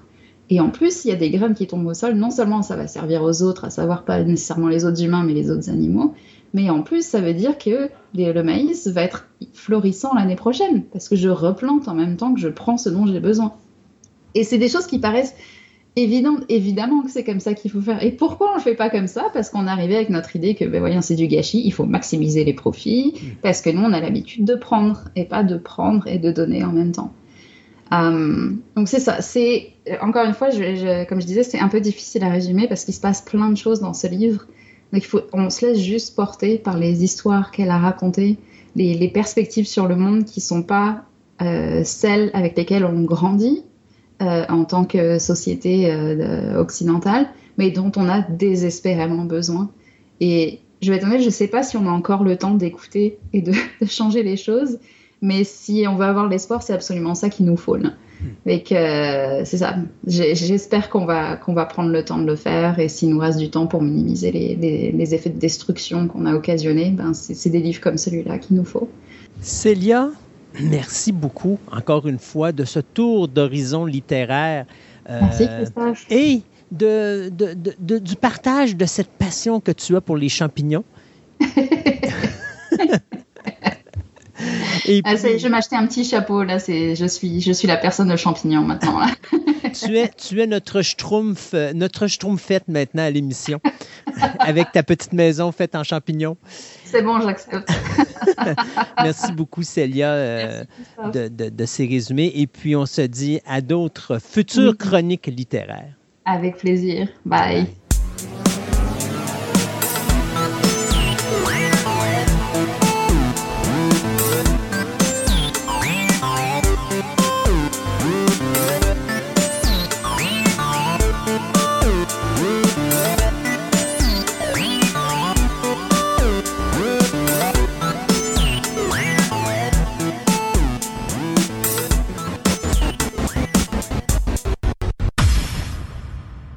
Aujourd'hui, je vais vous parler avec mon invité, je dirais quelque chose qui, pour nous, est passionnant. À chaque fois qu'on voit cette créature, on est émerveillé par celle-ci. Euh, elle va enjoliver nos journées, nos événements, mais par moments, c'est peut-être plus dur qu'on pense qu'être à l'intérieur de cette créature-là. Donc, vous devinerez aujourd'hui qu'on va parler de mascotte et pour les besoins de la cause, parce que pour nous, une mascotte étant magique, eh bien, mon invité d'aujourd'hui, on, va on va le nommer, pardon, euh, Benjamin, parce qu'on veut garder son identité secrète, tel un super-héros, parce que personnellement, je considère qu'en quelque sorte, notre invité d'aujourd'hui est un super-héros. Bonjour, Benjamin. Bonjour, Christophe. Alors, le rôle de mascotte, c'est quelque chose d'extrêmement complexe, beaucoup plus que de mettre un simple costume sur son dos. Absolument. Ben, à la fois complexe, à la fois très simple. Euh, le but premier, c'est toujours d'émerveiller, d'amuser les gens, de porter le costume. Parfois, effectivement, ça peut devenir complexe. Euh, de laisser complètement son ego, sa propre personnalité derrière, adopter euh, la personnalité d'un personnage qui est parfois euh, créé de toutes pièces par euh, euh, une firme de communication ou qui est parfois monté de toutes pièces par des animateurs qui sont passés avant nous. Ça peut être aussi une un personnage qui n'a pas nécessairement de personnalité qui lui sont attitrés. Puis ben là, c'est à nous de, de créer quelque chose sur le moment. Puis c'est ça, ça fait partie de la complexité de, de la chose. Euh, on aura le temps de, j'imagine, d'en, discuter en long, en large, là, mais euh, c'est à la fois, je dirais, complexe et très simple. C'est, faire rire, faire sourire, distribuer de l'amour, mais tout en étant un, personnage. On va revenir en arrière. Euh, qu'est-ce qui a donné. D'abord, il n'y a pas, je pense, de nom pour quelqu'un qui porte un costume de mascotte. Je pense que c'est pas vraiment. on appelle ça tout simplement une mascotte. Il n'y a pas de terme utilisé pour ça. Euh, le, terme officiel, c'est personnificateur. OK. Euh, entre nous, on s'appelle des animateurs. Puis j'ai déjà utilisé mascoteur. Mais c'est, euh, je pense que le terme le plus, le plus officiel qu'on utilise, c'est personnificateur de mascotte parce qu'on on incarne un personnage. On personnifie une créature. D'où vient l'idée de faire ça? C'est euh, un concours de circonstances. Moi, c'est mon cousin un petit peu plus vieux que moi qui connaissait, qui travaillait avec quelqu'un qui faisait ça. Euh, mon cousin est un clown, euh, un personnage coloré, toujours, toujours prêt à faire des niaiseries pour, pour amuser tout le monde. J'ai toujours été son son petit, euh, son petit euh, suiveur en arrière. Moi, j'étais le petit cousin plus jeune. Puis quand il me dit Ah, j'ai commencé à faire ça, j'ai dit Ça a donc bien l'air le fun. Moi aussi, je veux le faire. C'était mon cousin, c'était mon idole. il m'a dit Ben oui, je vais en parler. Puis s'il cherche quelqu'un, euh, tu viendras. Puis ça a donné qu'il cherchait quelqu'un la semaine après, je pense. Puis j'ai embarqué dans le costume la première fois. Le, le boss est venu me voir, il m'a dit Puis t'aimes-tu ça? J'avais pas de mots. Mm-hmm. je, venais vraiment de, comme on dit, j'ai pogné de quoi. Là. Je suis tombé dans exactement ce que je voulais faire dans la vie. Puis j'ai jamais arrêté. Il me dit T'aimes ça? Parfait. Tu veux-tu recommencer après-demain? Puis ça a été le début d'une longue histoire qui dure depuis euh, presque 20 ans maintenant. Oui, c'est ça, j'allais dire. Deux décennies, c'est quand même quelque chose d'exceptionnel. Euh, on a-tu pris des cours de théâtre? On a-tu pris des cours de performance physique, artistique? Jamais c'est tout simplement naturel? Euh, il y a une part de naturel là-dedans. Je, suis un bon clown euh, moi-même, quelqu'un qui aime faire rire, quelqu'un qui aime être, être physique aussi. c'est, c'est de l'art clownesque un peu plus que, de, que du théâtre, je dirais, les mascottes. Euh, j'ai jamais vraiment fait de formation euh, à proprement dit, mais on s'inspire beaucoup, par exemple. Mm-hmm. On regarde beaucoup d'autres mascottes, on regarde beaucoup des animateurs de rue. Nous, il y a des. Euh, entre nous, entre les animateurs, on se partage beaucoup de, de vidéos qu'on voit passer. Puis il y a beaucoup d'animateurs de rue, des mimes euh, des, clowns qu'on voit qui ont des, mimiques, qui ont des, des, attitudes, des fois qu'on trouve intéressantes, des choses qu'on dit, ah, on pourrait intégrer ça parce que ça se fait bien. Puis la barrière que nous, on a, c'est qu'on ne parle pas. Tout le langage, toute la façon de se faire comprendre, c'est avec nos mains. Puis on n'a pas le contrôle sur notre visage non plus. J'ai pas le contrôle sur mes yeux, j'ai pas le contrôle sur ma bouche. Euh, je peux pas, euh, je peux pas faire un clin d'œil. Si je veux me faire comprendre, il faut absolument que je sois efficace avec mon corps, avec mes mains. Fait qu'on regarde beaucoup de mimes, on regarde beaucoup de clowns euh, qui ont des langages inventés. Le Cirque du Soleil, ben, il n'y a pas de clowns qui parlent. Ils ont un langage euh, complètement inventé. Ils ont le langage du cirque. Donc, on regarde beaucoup ces gens-là.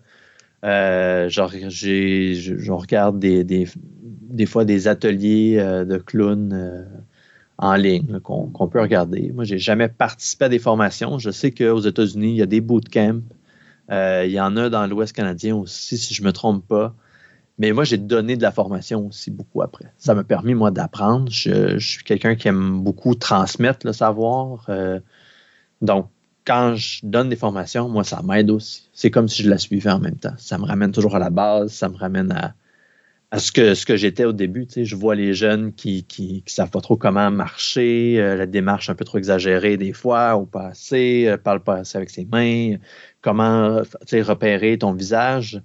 Euh, ça fait partie de, ça. Mais c'est de la formation totalement autodidacte. Puis 95% des, des animateurs, des personnificateurs, c'est la même chose.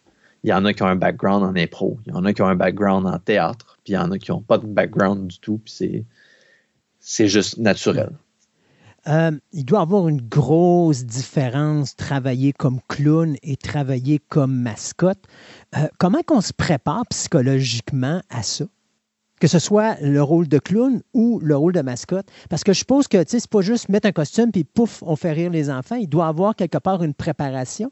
Bien, c'est sûr. Euh, le, personnage, j'en ai parlé un petit peu en introduction, le personnage a une personnalité. Mhm. Euh, des fois scripté, des fois non. Mais quand tu regardes un personnage, il a l'air coquin, il a l'air un peu baveux, il a l'air euh, très tendre. On fait, des, on fait des ours, on fait des dinosaures, on fait des petits chats. Donc, c'est d'avoir le désir d'incarner cette bestiole-là d'avoir le désir de devenir quelque chose d'autre pendant une heure, deux heures, trois heures. C'est ça la préparation. C'est de, se commettre complètement puis de dire ben moi, pour la, le prochain trois heures, je suis un chat. Comment ça agit un chat? Comment ça interagit avec des humains, un chat? Comment est-ce que ça interagit avec un, chien que je vais croiser dans la rue? Je suis pas un chat qui. un chat de 10 livres, là. je suis un chat de 200 livres. Mm. Fait que tout est exagéré. Euh, fait que oui, il y a une préparation mentale, il y a une préparation physique aussi parce que c'est un métier qui est 80% physique, mm-hmm. autant de l'endurance que de, du mouvement.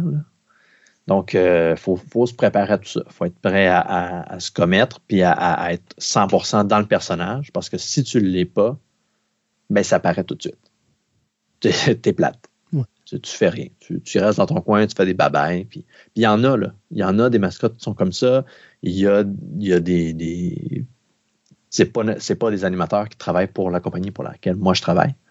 On, on reparlera peut-être un petit peu plus tard. Mais il y en a des animateurs que c'est comme ça, puis des compagnies qui se, satisfont aussi de ça.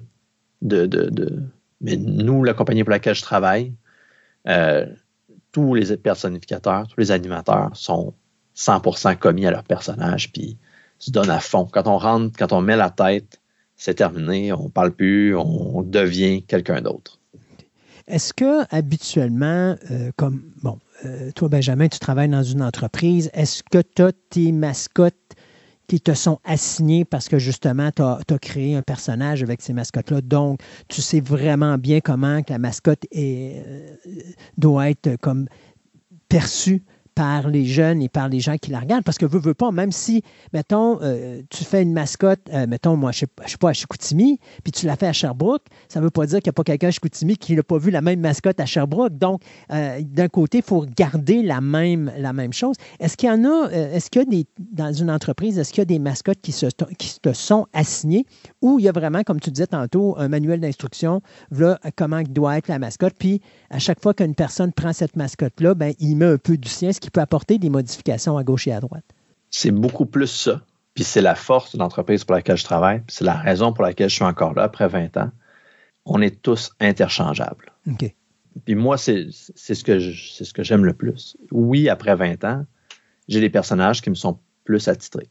Des personnages que j'ai fait plus souvent. des personnages que je, plus que 50% des animations que j'ai faites dans ma vie, c'est le même personnage. Par la force des choses. Parce que c'est le personnage le plus connu, parce que c'est le personnage le plus. Euh, qui a le plus un standard, je dirais. Euh, il y a comme une hiérarchie un peu qui s'installe, puis quand tu rendu là, ben, c'est comme pas mal ton personnage parce que c'est le plus connu, parce que, bon, parce que les gens aussi s'attendent à une certaine stabilité. C'est sûr qu'une mascotte de pharmacie, ben, elle a une personnalité, mais en même temps, pas très grave. C'est différente d'une fois à l'autre. Alors que si c'est la mascotte d'une équipe sportive, entre autres, qui a des gens qui ont des billets de saison, puis qui sont là tous les matchs, puis ça peut être euh, dans plusieurs sports, ben là, c'est toujours les mêmes personnes qui te voient. s'ils te voient agir différemment d'une fois à l'autre, ils vont savoir, ils vont déceler que c'est pas toujours la même personne dedans. Alors que si on réussit à le standardiser, puis c'est pour ça que, bon, il y a plusieurs mécanismes qui sont en place dans notre entreprise. Entre autres, il y a toujours un accompagnateur avec la mascotte. Puis l'accompagnateur, son rôle premier, c'est de protéger l'animateur, s'assurer qu'il ne manque pas d'eau, qu'il n'y a pas de malaise, qu'il n'y n'arrive pas d'incident majeur, mais c'est aussi de l'observer, quasiment de prendre des notes. Ah, OK, quand il arrive telle affaire, il fait ça. Quand il croise, euh, tu sais, il est, quand, ah, il est droitier. Ah, il est capable de lancer un ballon de football. Ah, il est capable de, faire telle affaire. Quand il rencontre telle personne qu'il rencontre souvent, c'est ça le genre d'interaction qu'il a avec cette personne-là. Fait que c'est comme ça qu'on s'assure d'une interchangeabilité. Euh, on peut tous être, on est tous remplaçables. Mm-hmm. Moi, il y a mon personnage que je fais le plus souvent, il y a peut-être 5-6 animateurs, personnificateurs qui peuvent me remplacer, puis personne ne s'en rend compte. Parce qu'ils m'ont observé. Puis après ça, ben, ils peuvent y ajouter un peu, un peu du leur. Puis c'est comme ça que, que moi j'ai commencé. C'est le personnage que moi je, fais le plus maintenant. Ben, il y avait quelqu'un qui le faisait avant moi. Mm-hmm. Puis je l'ai accompagné pendant 5-6 ans. Puis j'ai commencé à le remplacer. puis a essayé de, copier ce qu'il faisait. Puis à un moment donné, lui, ben, il s'est retiré, il a pris sa retraite, c'est devenu moi le, principal, puis j'ai pu commencer après à y mettre un peu du mien. Puis il y a beaucoup de partage qui se fait aussi. ah, j'ai essayé telle affaire, euh, moi dans mon personnage, ça fonctionne super bien, ben tu l'essayeras. Bon, ben l'autre personne l'essaye, puis l'autre personnage vient faire un peu le même. On se copie pas, on se vole pas des mots, on se les partage. Puis quand on s'inspire aussi, on s'inspire beaucoup des, mêmes personnes. Fait que c'est sûr qu'à un moment donné, il y a une, pas une redondance, mais il y a une ressemblance. Mais je dirais que c'est ce qui fait le standard aussi. Hmm. C'est ce qui fait le standard de notre entreprise. on, est, on est professionnel, puis on, on, élève la barre. Puis ça, ça a ouvert des portes aussi à, avoir des contrats ailleurs ou des gens de, l'international qui sont ou des compagnies qui avaient une mascotte déjà, puis qui nous ont vu faire, puis qui ont, ils se sont dit, oh, OK, on est ailleurs. Mm-hmm. C'est vraiment un type d'animation qui est différent. Combien ça coûte? C'est vous autres qu'on veut. Peu importe combien ça coûte. Fait que, euh, fait oui, euh, euh, j'ai des personnages qui me sont un petit peu plus attitrés, mais je peux faire, je peux être appelé à faire n'importe quel personnage. Je suis présentement à la chasse au record. Je veux, avant de prendre ma retraite, qui n'est pas près d'arriver. c'est pas demain matin. Euh, je, pense que j'ai encore un 20 ans euh, devant moi. Là. Ça pourrait le faire. Mais euh, mon but, c'est de me rendre jusqu'à 100 personnages différents. Je suis présentement à 80, 81 personnages différents dans les 20 dernières années. tout ça en comptant que dans les 5 dernières années, j'en ai peut-être fait 3 différents. Fait, que, fait que je recommence à faire des, plus de personnages différents puis à m'imprégner de, c'est le fun aussi de faire autre chose, d'avoir une, attitude qui est différente. Euh, ça change mal de place. Euh, avoir le costume sur le dos, ça l'amène des problématiques. Euh, tantôt, tu disais, tu as une personne qui est à côté qui va s'assurer justement que tu vas bien, que tu n'as pas de malaise. puis, surtout les auditeurs ont dit des malaises, mais il faut comprendre que si, mettons, tu as un costume sur le corps, puis qui fait plus 30 dehors, ça ne doit pas être évident. non, ça prend une bonne endurance. Oui, hein? Euh, moi, je pense qu'il y a juste un pompier qui a combattu au feu qui peut comprendre ce qu'on vit. c'est assez impressionnant. Moi, je, vais toujours me rappeler euh, une des animations les plus intenses que j'ai faites. il y a des personnages comme ça que ça ne me dérange pas de, le dire. Je faisais la mascotte de métro au Festival d'été de Québec à Place Diouville sur l'heure du dîner en plein mois de juillet. Il fait 35, 36 avec l'humidex. Je me change dans une shed où il fait vraiment pas moins chaud. Puis, sur la scène de Place Duville au Festival d'été, dans ces années-là, c'est de la musique latine. C'est de la musique qui se danse. Mm-hmm. C'est de la musique où il y a beaucoup de monde qui danse en même temps. Puis, je fais mon animation. Je suis jeune. Ça fait plusieurs années de ça. 15 ans peut-être. Puis je me laisse embarquer dans le monde qui danse. Puis ça dure une demi-heure, 45 minutes. À 30-40 degrés, le soleil qui tape, puis une grosse, une mascotte avec une grosse peluche, puis en plus elle a un pantalon, puis elle a un, espèce de de, de, chemise de boucher, super épaisse par-dessus. C'est infernal. Je, tremble bord en bord, mais j'ai du plaisir. Mm-hmm. On finit par oublier ça. Moi, je j'ai aucune idée de la, biologie derrière ça, mais j'ai l'impression que ton corps, à un moment donné, atteint une certaine température. Tu peux, peux pas aller plus haut que ça. Mais il faut que tu t'es habitué à cette température-là. Regarde, on est rendu, on est rendu, il fait chaud, puis, le pire, c'est de l'enlever et de le remettre. Là, es tout mouillé, c'est froid, c'est pas agréable. Mais quand tu es dedans, tu l'oublies un petit peu. Mais est-ce que le, costume a cette. comment je pourrais dire? Est-ce qu'il va comme conserver la chaleur puis peut-être faire en sorte qu'il fait plus chaud dans le costume que si tu serais à l'extérieur? Absolument. Ouais. Ah ouais. Ben, tu sais, c'est. Fait que genre, s'il fait plus 30 dehors, toi, peut-être qu'il fait plus 40 à l'intérieur. Ah, c'est sûr. Regarde, euh, mets ton manteau de ski en plein été, là, c'est à peu près ça le feeling. Ouais. Si tu bouges pas, c'est n'y a pas une grosse différence. Dès que tu, te mets à bouger, c'est terminé. Là, Puis dès que tu arrêtes, tu te dégoûtes à, grandeur. Euh, on essayait à un moment donné, il y avait un. Parce peut pas, ouais, ça, on peut pas mettre des fans à l'intérieur du costume. Ben, il y en a. OK. Il y en a. Hum, Ce que ça fait surtout, puis là, euh, c'est, là, c'est rien contre mon employeur. Euh, J'adore ce qu'ils font. J'adore ce qu'ils font. Les costumes, c'est, c'est la plus belle qualité de costume au monde. Je Mais c'est une, dire, c'est une normalité, de toute façon, c'est une réalité euh, du- de l'emploi. là. N'importe quelle Ouais, entreprise, ça. ça. va être probablement ça, puis probablement qu'il y en a des pires. Euh, euh, convaincu, j'en ai essayé des pires. Tu sais, il y a des fans, les fans sont sur le dessus de la tête, Mhm. euh, puis ça, ça, dans le fond, la, la chaleur monte, puis ça est repoussé dans ta face. Ouais. C'est pas nécessairement quelque chose de très, très efficace quand tu bouges beaucoup. Quelqu'un qui bouge pas beaucoup, ben là, ça, peux sentir une certaine fraîcheur, là, j'imagine, mais euh, c'est pas quelque chose qu'on qu'on- qu'on regarde dans un costume. Moi, l'habitude, je l'enlève parce que c'est juste plus lourd que d'autres choses. Mhm. On a essayé une technologie euh, il y a quelques années, euh, une entreprise, une compagnie européenne, euh, suisse, je me souviens, qui nous avait envoyé des chandails. Puis ils avaient développé ça, eux, pour l'athlétisme et le cyclisme, qui était trempé dans un liquide qu'eux avaient développé. Tu mettais ça au congélateur, ça gelait pas. C'était à base d'alcool, littéralement. Tu mettais ça au congélateur, ça restait froid pendant trois heures. Dans le costume, deux heures, deux heures et demie peut-être. Le problème, c'est que quand tu mets le costume, t'es comme dans un scaphandre. hein. L'air sort pas beaucoup dehors. Les fumes d'alcool qu'on avait, c'était épouvantable. On venait un peu buzzé. Là. Ça fonctionnait pas. euh, moi, je l'ai mis deux fois. J'ai fait comment? Ok, non, ça marche pas pour nous autres. Je sais qu'il y en a qui ont des. euh, je sais que des, dans le baseball professionnel, euh, souvent, ils ne sont pas en contact direct avec le public. Ils sont à l'intérieur du terrain, ils sont sur les dugouts, ils vont, ils vont se mettre une veste avec des ice packs. OK. Ça, c'est euh, c'est quelque chose qui est possible. Mais tu sais, quand tu es en contact direct avec le public, là, après ça, moi, j'aime pas ça. J'aime pas avoir des trucs qui sont anormaux, que les gens vont sentir. Tu sais, on n'a jamais une montre, on n'a jamais un bracelet, on n'a jamais. euh, tu sais, le plus que- qu'on se permet, c'est des, des protèges tibia parce que quand tu fais des arénas puis que les bancs en bois sont baissés puis tu te pètes le tibia dessus, tu n'as pas le droit de sacrer. Fait que. euh, T'as pas le droit de parler? Pas le droit de parler. T'es mieux. T'as pas le droit de parler.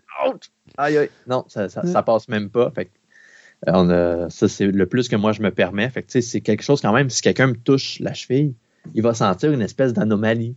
dire, Ah mon Dieu, c'est quoi ça? Fait que moi, je veux pas ça. Fait que c'est sûr qu'une veste avec des ice packs, moi, j'en mettrais pas. Ouais. Euh, je sais qu'il y a des gens, il y a certaines animations, des fois, où tu as besoin de beaucoup d'eau, puis tu es en déplacement. Mettons, on fait une marche pour le cancer, puis là, on est parti pour un bout. Ben, il y en a qui se mettent un sac, euh, une pochette d'hydratation dans le dos, un sac, un, un camelback, là, Mhm. avec un- une gourde. Euh, ça, je l'ai déjà vu. Mais moi, personnellement, j'ai tellement chaud que l'eau vient comme.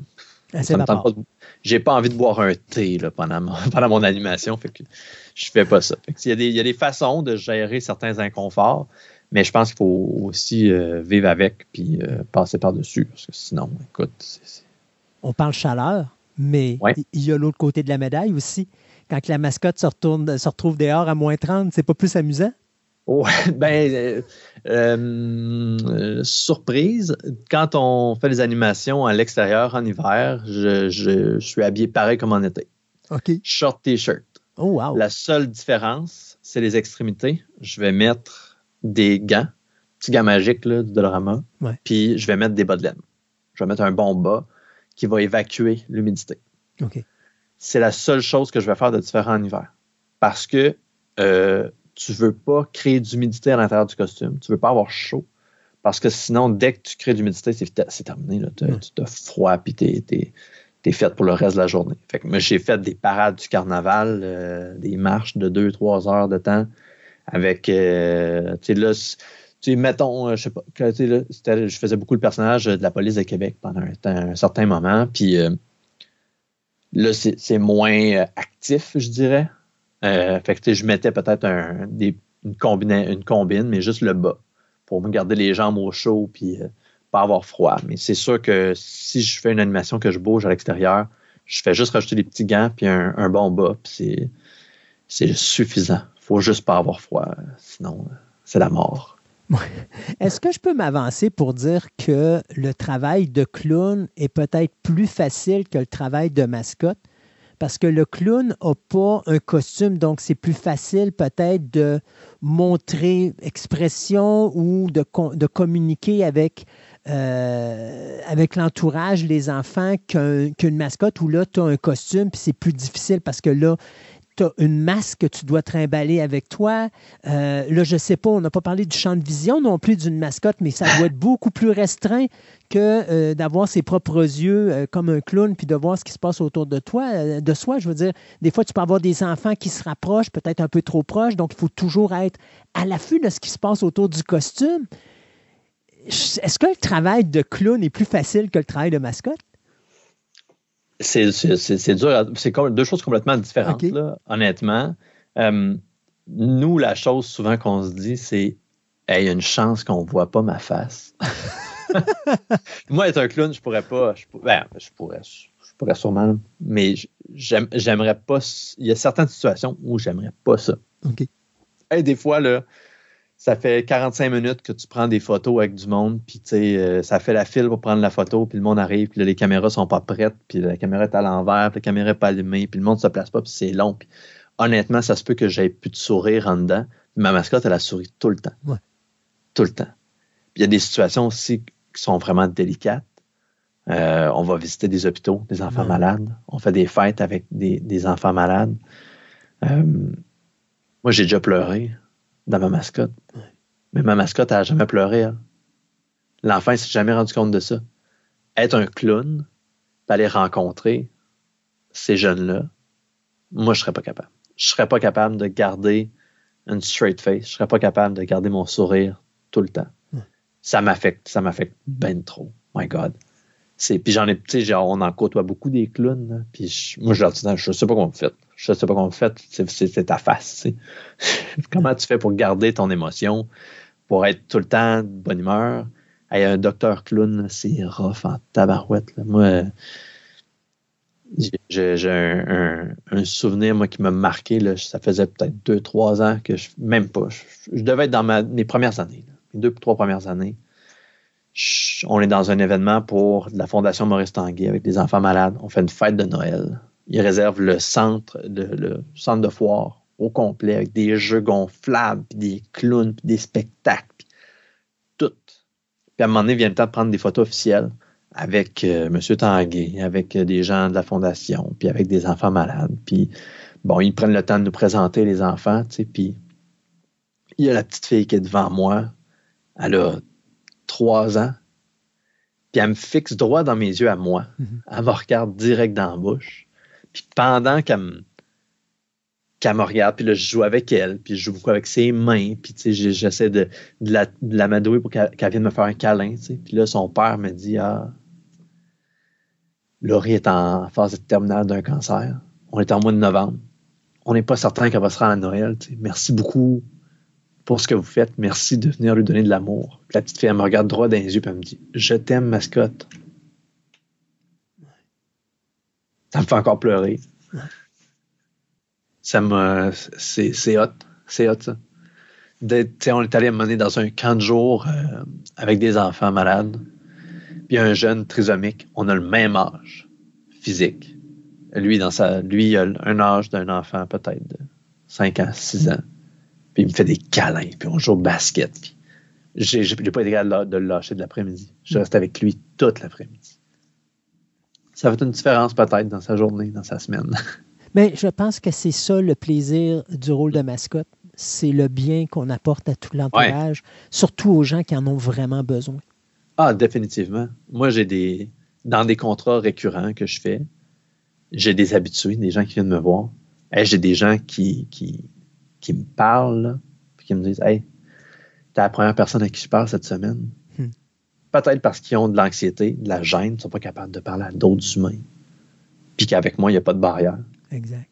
Qui me racontent qu'ils sont en chicane avec un de leurs enfants. Puis ça fait deux semaines qu'ils ne leur ont pas parlé. Puis là, c'est à moi qui en parle. Tu sais, qui me dit Ah, t'es, mon la première personne à qui je fais un câlin cette semaine. Hmm. Euh, moi, ça m'est jamais arrivé. Là mais je sais qu'il y a des, des mascottes qui ont déjà eu des confessions d'enfants, d'abus physiques. Parce qu'on on, on est comme un toutou, on est comme un. C'est pas une personne. Exact. Il y a des gens qui ont eu des confessions, il y a des gens qui ont eu des. des il y a des gens qui ont eu des discussions. Moi, je parle pas. Je fais juste acquiescer, puis faire des signes de main, puis Et faire la personne, elle, elle me raconte sa vie, me raconte ses problèmes. Fais un gros câlin, puis je me dis, hey, pfiou, je vais revenir. Prochain coup, je vais revenir te voir, puis j'espère que tu vas me dire que ça va mieux. Ça fait partie de la job. Ouais. C'est le beau bout, dans le fond. Oui, ben, exactement. C'est le fun d'animer des foules, c'est le fun d'avoir 10 000 personnes en avant de toi, puis de les faire crier, puis de les tenir à, à bout de bras, puis d'être capable de les contrôler. Tu sais, moi, ça, moi ça, ça, ça me fascine à chaque fois à quel point tu peux avoir du contrôle sur une foule. Je me dis, hey, un politicien, ça doit être à peu près ça. là. Tu donnes un speech là, devant 50 000 personnes, là, puis ça crie, puis ça réagit. Tu sais, un, un, un rockstar sur, sur scène qui fait chanter le monde. C'est ça le feeling. Mhm. Moi, je l'ai déjà eu ce feeling-là. Ben, ma mascotte l'a déjà eu. Moi, je peux pas le raconter vraiment à personne à part euh, ici dans le podcast, puis euh, à mes proches. tu sais. Mais c'est ça le feeling. C'est ça, c'est hot. Mais les interactions à un contre un, de donner du réconfort, de faire rire quelqu'un, de, de rencontrer des gens. Tu sais, moi, il y a des gens, des idoles. Je suis pas quelqu'un qui, qui, qui, qui s'impressionne beaucoup des vedettes, mais il y a des gens que j'ai rencontrés que je me dis, Hey, je, les, je les ai serrés dans mes bras. Pas grand monde qui peut dire ça. Là. Mm. Pas grand monde qui ont fait des câlins à Jean Charest, puis qui ont fait des câlins à Régis Labombe, puis euh, des, des câlins à Vladislav Tretiak. Mm. Ben, à tous les fois que je l'ai vu dans ma vie, il, il m'a demandé un câlin, puis essayé de, me- de me casser en deux avec ses gros bras. C'est- c'est c'est c'est ça. Ouais. C'est ça, la- ce- cette job-là est, est fascinante parce qu'elle t'amène dans tous les sens. Et malheureusement, il y a des bons côtés, mais il y a aussi des mauvais côtés. Euh, être mascotte, c'est pas toujours facile, surtout avec son entourage, parce que les tout petits, ça peut être amusant, adorable, et des fois, oui, euh, dramatique, mais des fois, c'est rock'n'roll. Ouais. Ouais. Avec les années, on, on acquiert une certaine sagesse. on trouve des trucs. Euh, ça m'arrive de moins en moins, mettons. Tu sais, à un moment donné, ça se peut briser le personnage. Hmm. On peut sortir du personnage, puis prendre un- quelqu'un à part, puis lui parler, puis faire comme là, c'est assez. Je t'aboute. Moi, ça m'est arrivé quelques fois. Il m'est arrivé quelques fois de, des adultes, des enfants. De dire, Ouais. OK, là, c'est assez. J'avais, déjà lu ça à un moment donné. Tu, sais, tu peux comprendre qu'un enfant va tapocher une mascotte, va donner un coup de pied ou chose comme ça. Mais un adulte, je trouve ça irresponsable du parent. Qui, lui, sa mission, c'est de donner le bon exemple à son enfant. La première chose qu'il fait, il tapoche une mascotte. Ouais. Moi, ça m'a surpris quand j'ai lu ça. J'ai lu ça une coupelle de fois, puis je me suis dit, ça n'a aucun Moses de bon sens d'un adulte. Ben, de, de personne, mais dis-toi une chose. Non, mais tu comprends qu'un enfant, Oui, c'est compréhensible. C'est un enfant Oui, de oui. 4-5 ans, lui, il comprend pas qu'à l'intérieur, tu sais, il fait ça avec son toutou à maison, puis son toutou, il dit rien. Fait qu'il il fait ça c'est ça. mascotte. C'est plate à Ouais. dire, mais la mascotte, c'est un gros toutou gigantesque qui, bouge, mais Ouais, ouais. Ben, tu sais, il y a des façons de se sortir de ces situations-là Ouais. aussi. Moi, tu sais, que l'enfant fasse ça, OK, d'entendre un parent, hey, donne, vas-y, va lui donner un coup de pied. Ouais. Ça m'est arrivé. Tu sais, puis un adulte qui fait ça, dis-toi une chose, tu gagneras jamais contre une mascotte. C'est impossible. Premièrement, j'ai la faveur de la foule. Deuxièmement, moi, j'en ai pas de limite. Mm. On veut jouer à ce jeu-là, on va jouer à ce jeu-là. Des gars chauds, j'en ai déjà couché à terre, juste en- en, en te laissant tomber les- dessus? juste en les maîtrisant. tu sais, Ouais. Puis j'ai vu des affaires épouvantables là, dans un tailgate du Rouge et Or, un gars qui s'enligne puis qui, qui court pendant, sur un, un 15 verges là, sur l'asphalte, là, puis qui vient plaquer une mascotte dans le dos. Tu as la présence d'esprit de te tourner, tu tombes dessus, toi, tu t'es pas fait mal. Lui, il vient de se râper sur l'asphalte là, Ouais. devant tout le monde. Tu gagneras jamais contre une mascotte. Ouais. Tu sais, ça m'est dans un ça m'est arrivé dans un contrat là, deux gros gars chauds qui ont voulu me faire faire du body surfing dans une foule puis ça avait comme pas de bon sens. Je me suis agrippé à la première affaire que j'ai vue, c'était un foulard. J'ai tourné jusqu'à temps que ça fasse Puis là, il y a deux agents de sécurité qui sont arrivés. Mm. Ils ont pogné le gars. Il n'a jamais touché aux escaliers. Ils l'ont sorti. On ne l'a plus jamais revu. Tu gagneras jamais contre une mascotte Ah oui. ça arrivera pas. Même si j'ai la face, tu ça, ça arrive, on se rend jamais là, en fait. Même si je suis fâché, ma mascotte, elle rit encore, puis je vais rire de toi, puis tout le monde va rire de toi. Ça n'arrivera pas. Ça n'aura pas de plaisir.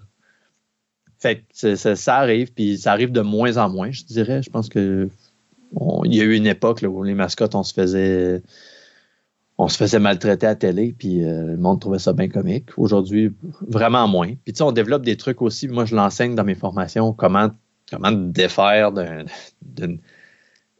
le stéréotype, l'équipe, la petite équipe de hockey euh, atome qui euh, gagne de 12, 12 petits gars qui décident qu'ils sautent sa mascotte. Ça me dérange plus. Je sais quoi faire. Ouais. Ils sont tous habillés pareil, ils ont tous la même tuque. Là. Ben, pogne tous les tucs, t'es enlèves, t'es garoches. Hum. Hey, là, ils ont perdu le tuc, ils vont chercher. tu viens de te défaire de 10-12 petits gars. Garde toujours tes mains par-dessus. Si tu as les mains au-dessus, t'évites tous les coups de poing qui s'en viennent. C'est des trucs simples. C'est des choses que j'enseigne. Mais ça vient avec. Ça, fait partie de la. Ça fait partie du métier. Puis c'est d'être capable de le tourner à ton avantage. Sans perdre, euh, d'une certaine façon, l'authenticité de la mascotte. Ouais. C'est ça qui est ben, important. exact. C'est sûr que il y a des personnages où ça se prête plus parce qu'il est un petit peu plus baveux, il est plus adulte, un peu le personnage, puis il est capable de se défendre. C'est sûr que si ton personnage est un enfant, un bébé, euh, un, petit chat, ben, c'est différent. Mm. Mais il y a quand même des. C'est ça, c'est d'apprendre à tourner la situation, à prendre le contrôle de la situation. Benjamin, ça fait 17 ans qu'on fait ça. Ça fait 17 ans qu'on gagne sa vie à être une mascotte. C'est pour moi un exploit. Bravo. Merci. euh, euh y a-t-il des histoires amusantes qu'on a vécues dans ces 17 dernières années qui seraient, qui seraient intéressantes à raconter ici à la radio? Il y en a, il y, en a beaucoup. Euh, il y a des choses que moi j'ai faites, puis il y a des choses que moi j'ai été témoin aussi qui sont, sont ultra drôles. Euh, c'est beaucoup, euh, moi je suis beaucoup dans l'interaction un contre un avec les gens, puis faire rire le monde, puis c'est, c'est il y a une fois là, où, je me suis retrouvé le pied pris dans un banc au centre Vidéotron. OK. Mais comme aucune façon de me sortir de là. Et là, jouer le martyr de l'animal qui souffre, pris dans un piège, puis d'avoir une section au complet qui rit puis qui comprend pas ce que tu fais. Mais tout le monde rit, tout le monde est comme, voyons, qu'est-ce qu'il fait? Pourquoi est-ce qu'il ne sort pas de là?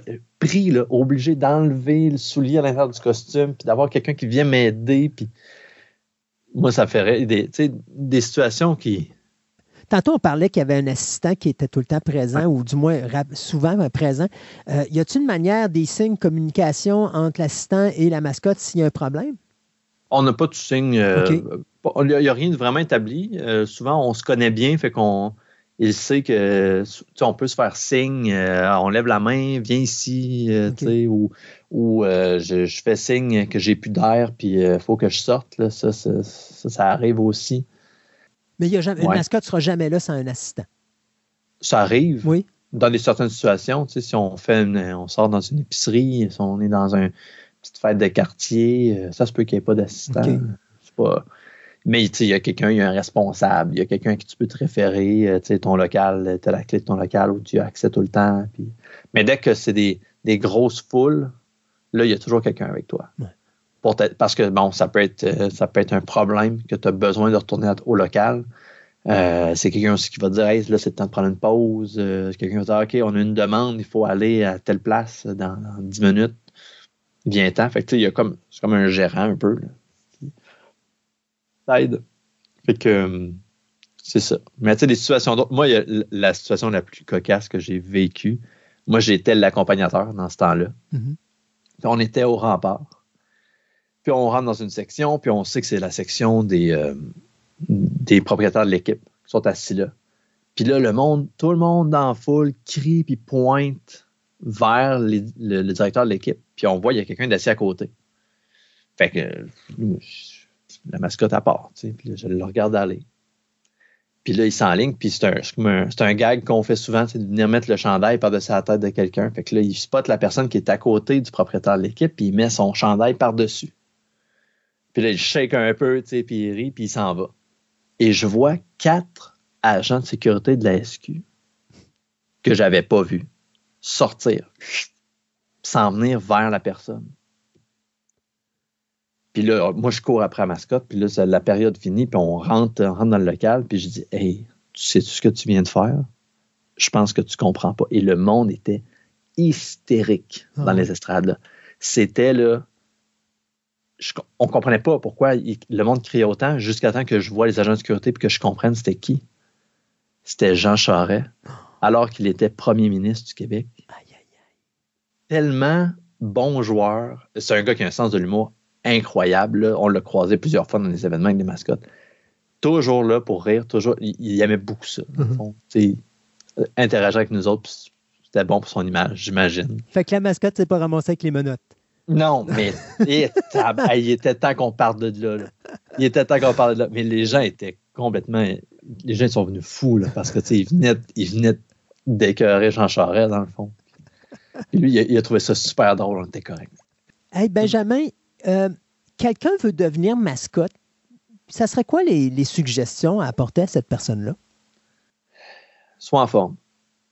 Un Sois cardio? patient. Un bon cardio? Cardio. Ah, ça prend un, ça prend un bon cardio. Si tu veux, ça dépend ce que tu veux faire. Ouais. Si tu veux, si tu veux vraiment le faire, là, si tu veux avoir du fun, si tu veux faire les grosses animations, si tu veux un jour faire les gros personnages, ça prend du cardio, ça prend de l'endurance, ça prend beaucoup de patience. Puis il faut que tu sois observateur. Observateur autant de pour apprendre les personnages que observateur de ton environnement.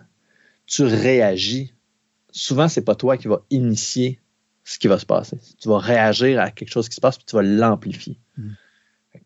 faut que tu sois très observateur. Il faut que tu aies idéalement un bon sens de la répartie pour être capable de rebondir sur certaines affaires, puis continuer la joke, puis savoir quand t'arrêter aussi.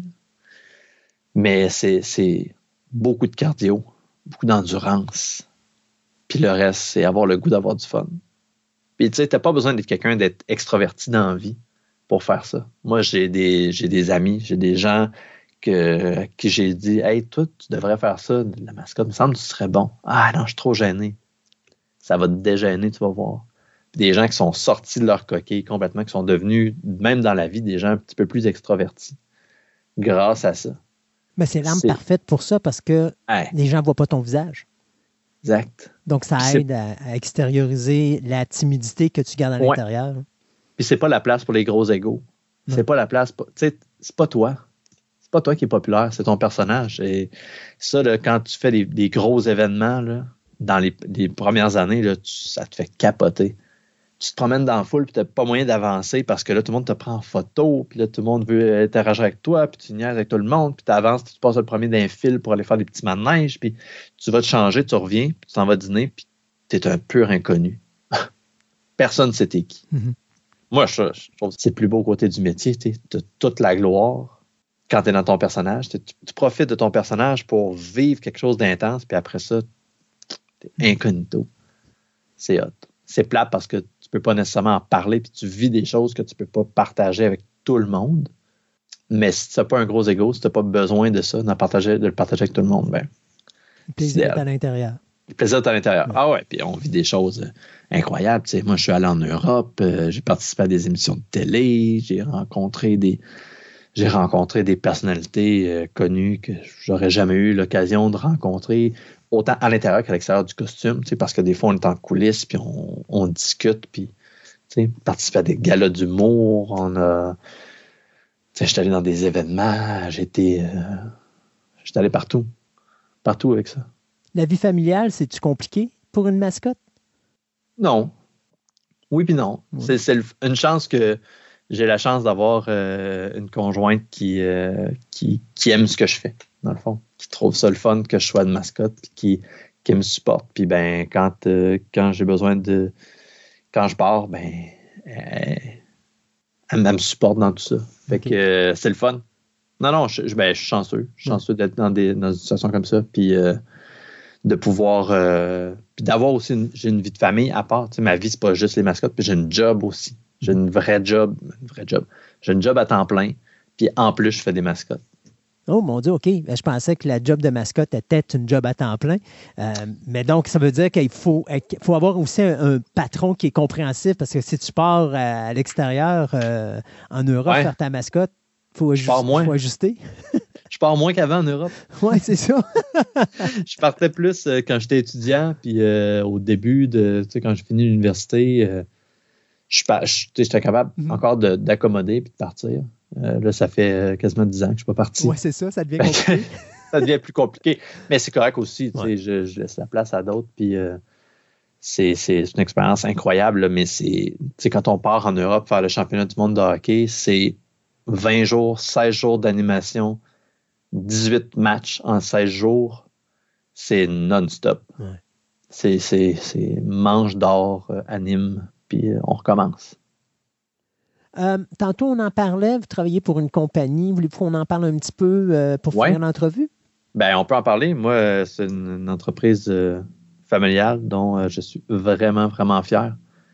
c'est Création Animation Mascotte, mhm. la famille Lanouette. Moi, j'ai rencontré Pierre Lanouette, qui est comme celui qui était propriétaire de la compagnie quand moi j'ai commencé associé avec une compagnie de Montréal aussi, Jean-Claude Création Jean-Claude Tremblay. Tremblay, pardon. Donc, eux, ils partagent le même atelier, partagent les mêmes costumes aussi. Puis ils se divisent les animations, l'Est du Québec, les États-Unis, puis l'Ouest, euh, l'Ouest, puis les Europes. En tout cas, ils partagent, euh, le monde. Ça, c'est leur poutine interne. Puis euh, tranquillement, Pierre, sa fille, Cathy aussi a intégré l'entreprise. Puis son fils Christian aussi intégré l'entreprise. Puis euh, moi, c'est une deuxième famille pour moi. Pierre, c'est comme mon grand-père. Puis euh, je prends de ses nouvelles. Puis, euh, tu sais, c'est. Ils ont toujours été très investis, puis très compréhensifs aussi. Tu sais, j'étais aux études, puis des, fois, je pouvais pas animer, puis c'était pas grave. Puis je ne redescendais pas en bas de la liste parce que je disais non. Tu sais. Mm-hmm. C'est une, vraiment une belle entreprise. Fabrique les costumes de mascotte les plus confortables, les plus faciles à animer au monde. Euh, c'est arrivé des championnats du monde qu'on est allé, puis qu'eux autres avaient fait faire des costumes là-bas. Puis après euh, deux matchs, les, costumes étaient scrap, foutus. Parce que c'était pas fait pour ce que nous autres on fait. Eux, les costumes sont adaptés, sont confortables, sont euh, lavables. Ça sent toujours bon. Ah, c'est le fun, ça. Euh, ça fait trois heures que je suis dans le costume puis que je suis comme un cochon. Puis je me fais dire Hey, tu sens donc bien bon. c'est bon. Ça. Pas en dedans. Mais à l'extérieur, oui. ouais. fait que euh, c'est vraiment, vraiment une belle entreprise. Ils ont un service de qualité. Eux, ils font, dans le fond, le, le design, la création, l'animation, l'entretien de la mascotte. Ils font tout le service au complet. C'est vraiment Vraiment génial, moi. Puis là, ben, il y a euh, un, un ancien animateur maintenant qui travaille pour eux, Tommy, qui, euh, qui, amène aussi ce côté-là d'avoir été un animateur, de bien connaître euh, notre réalité à nous, puis d'être très proche des, des personnificateurs. Fait que ça, c'est, une roue qui tourne. C'est, c'est vraiment le fun. Benjamin, merci beaucoup du temps que vous. Ben, on dit tu depuis tantôt parce que pour moi, la mascotte, c'est comme un bon vieux copain. Alors, euh, merci beaucoup, du temps que tu m'as alloué à l'émission et que tu as alloué aux auditeurs et aussi le plaisir que ça a été d'apprendre un petit peu plus c'est quoi le métier euh, d'être une mascotte? Euh, bon record. Merci. Hein? Et puis, bon, écoute, une longévité incroyable dans ce métier passionnel que, tu as, mon cher. Et puis, euh, qui sait, peut-être aurons-nous la chance de se croiser ou de se reparler pour une autre chronique. Qui sait, peut-être? Ben, j'espère. Moi, ça me ferait plaisir. Ça me ferait plaisir de partager tout ça. Alors, Benjamin, merci beaucoup. Et puis, euh, longue vie à, ton métier de, personnificateur de mascotte. Merci beaucoup, mon cher. Merci, Christophe.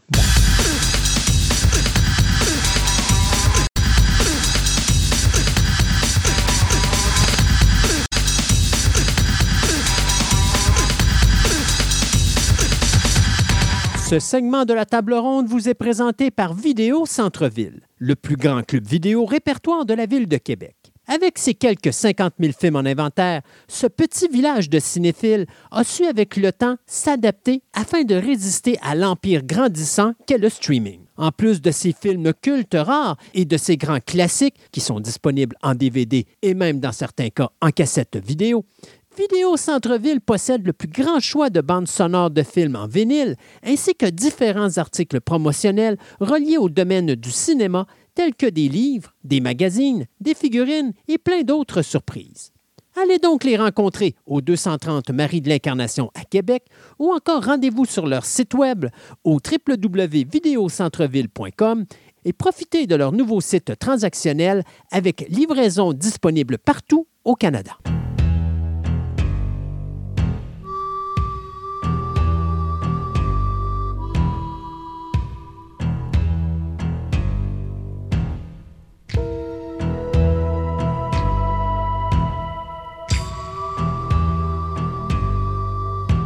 Dans les nouvelles express, eh bien, on va commencer avec les renouvellements et les cancellations. Paramount Plus qui vient de canceller la série Joe Pickett après deux saisons.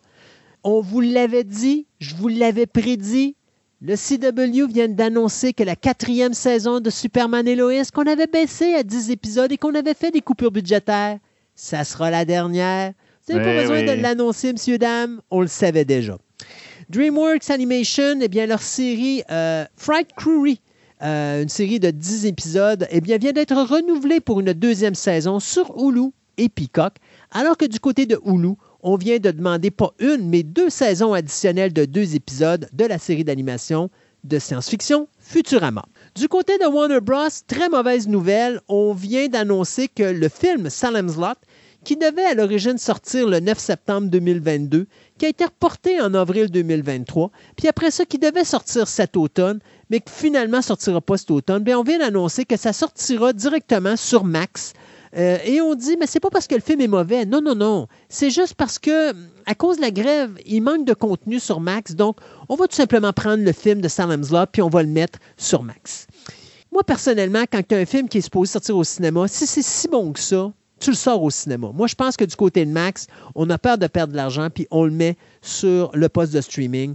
Donc, euh, Salem's Lot, la troisième adaptation du roman de Stephen King, la première ayant eu lieu en 1979 et la deuxième en 2004, eh bien, ça sortira euh, directement sur euh, Max. Ce ne sera pas une télésérie comme les deux premières adaptations visuelles de Stephen King, mais bien un film ici. Donc, euh, les acteurs, ce sera Alfred Woodward, Bill Camp, William Sadler, Mackenzie Lee, euh, John Benjamin Hickley, Pilou Asbeck, euh, Jordan Preston Carter et Spencer Treat Clark qui vont être dans la euh, distribution de ce film euh, qui euh, mettra également en vedette Lewis Perlman.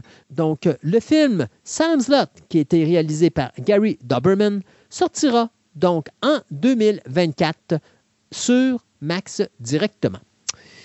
Euh, du côté de Fall, eh bien, si vous avez jamais vu le film Fall, c'est un film qui est à voir, assez intéressant, un petit film qui n'a pas coûté cher, 5 millions de dollars, ça a rapporté 22 millions de dollars au box-office, donc c'est quelque chose qui a été très rentable. Lionsgate vient d'annoncer qu'on va sortir une franchise de Fall, puisqu'il y a un Fall 2 et un Fall 3 qui viennent d'être confirmés. Le réalisateur euh, co-scénariste Scott Mann est déjà confirmé pour produire le deuxième film et réaliser le troisième film.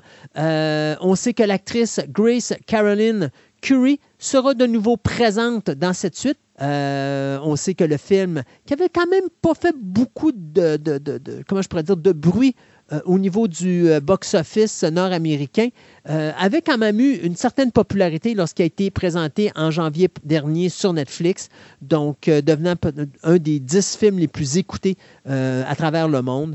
Donc on sait que le tournage du premier des deux suites devrait débuter en juin de l'année 2024, bien sûr, dépendant s'il y a toujours une grève. Un autre acteur de film d'action qui ne veut pas juste mourir, c'est Jackie Chan.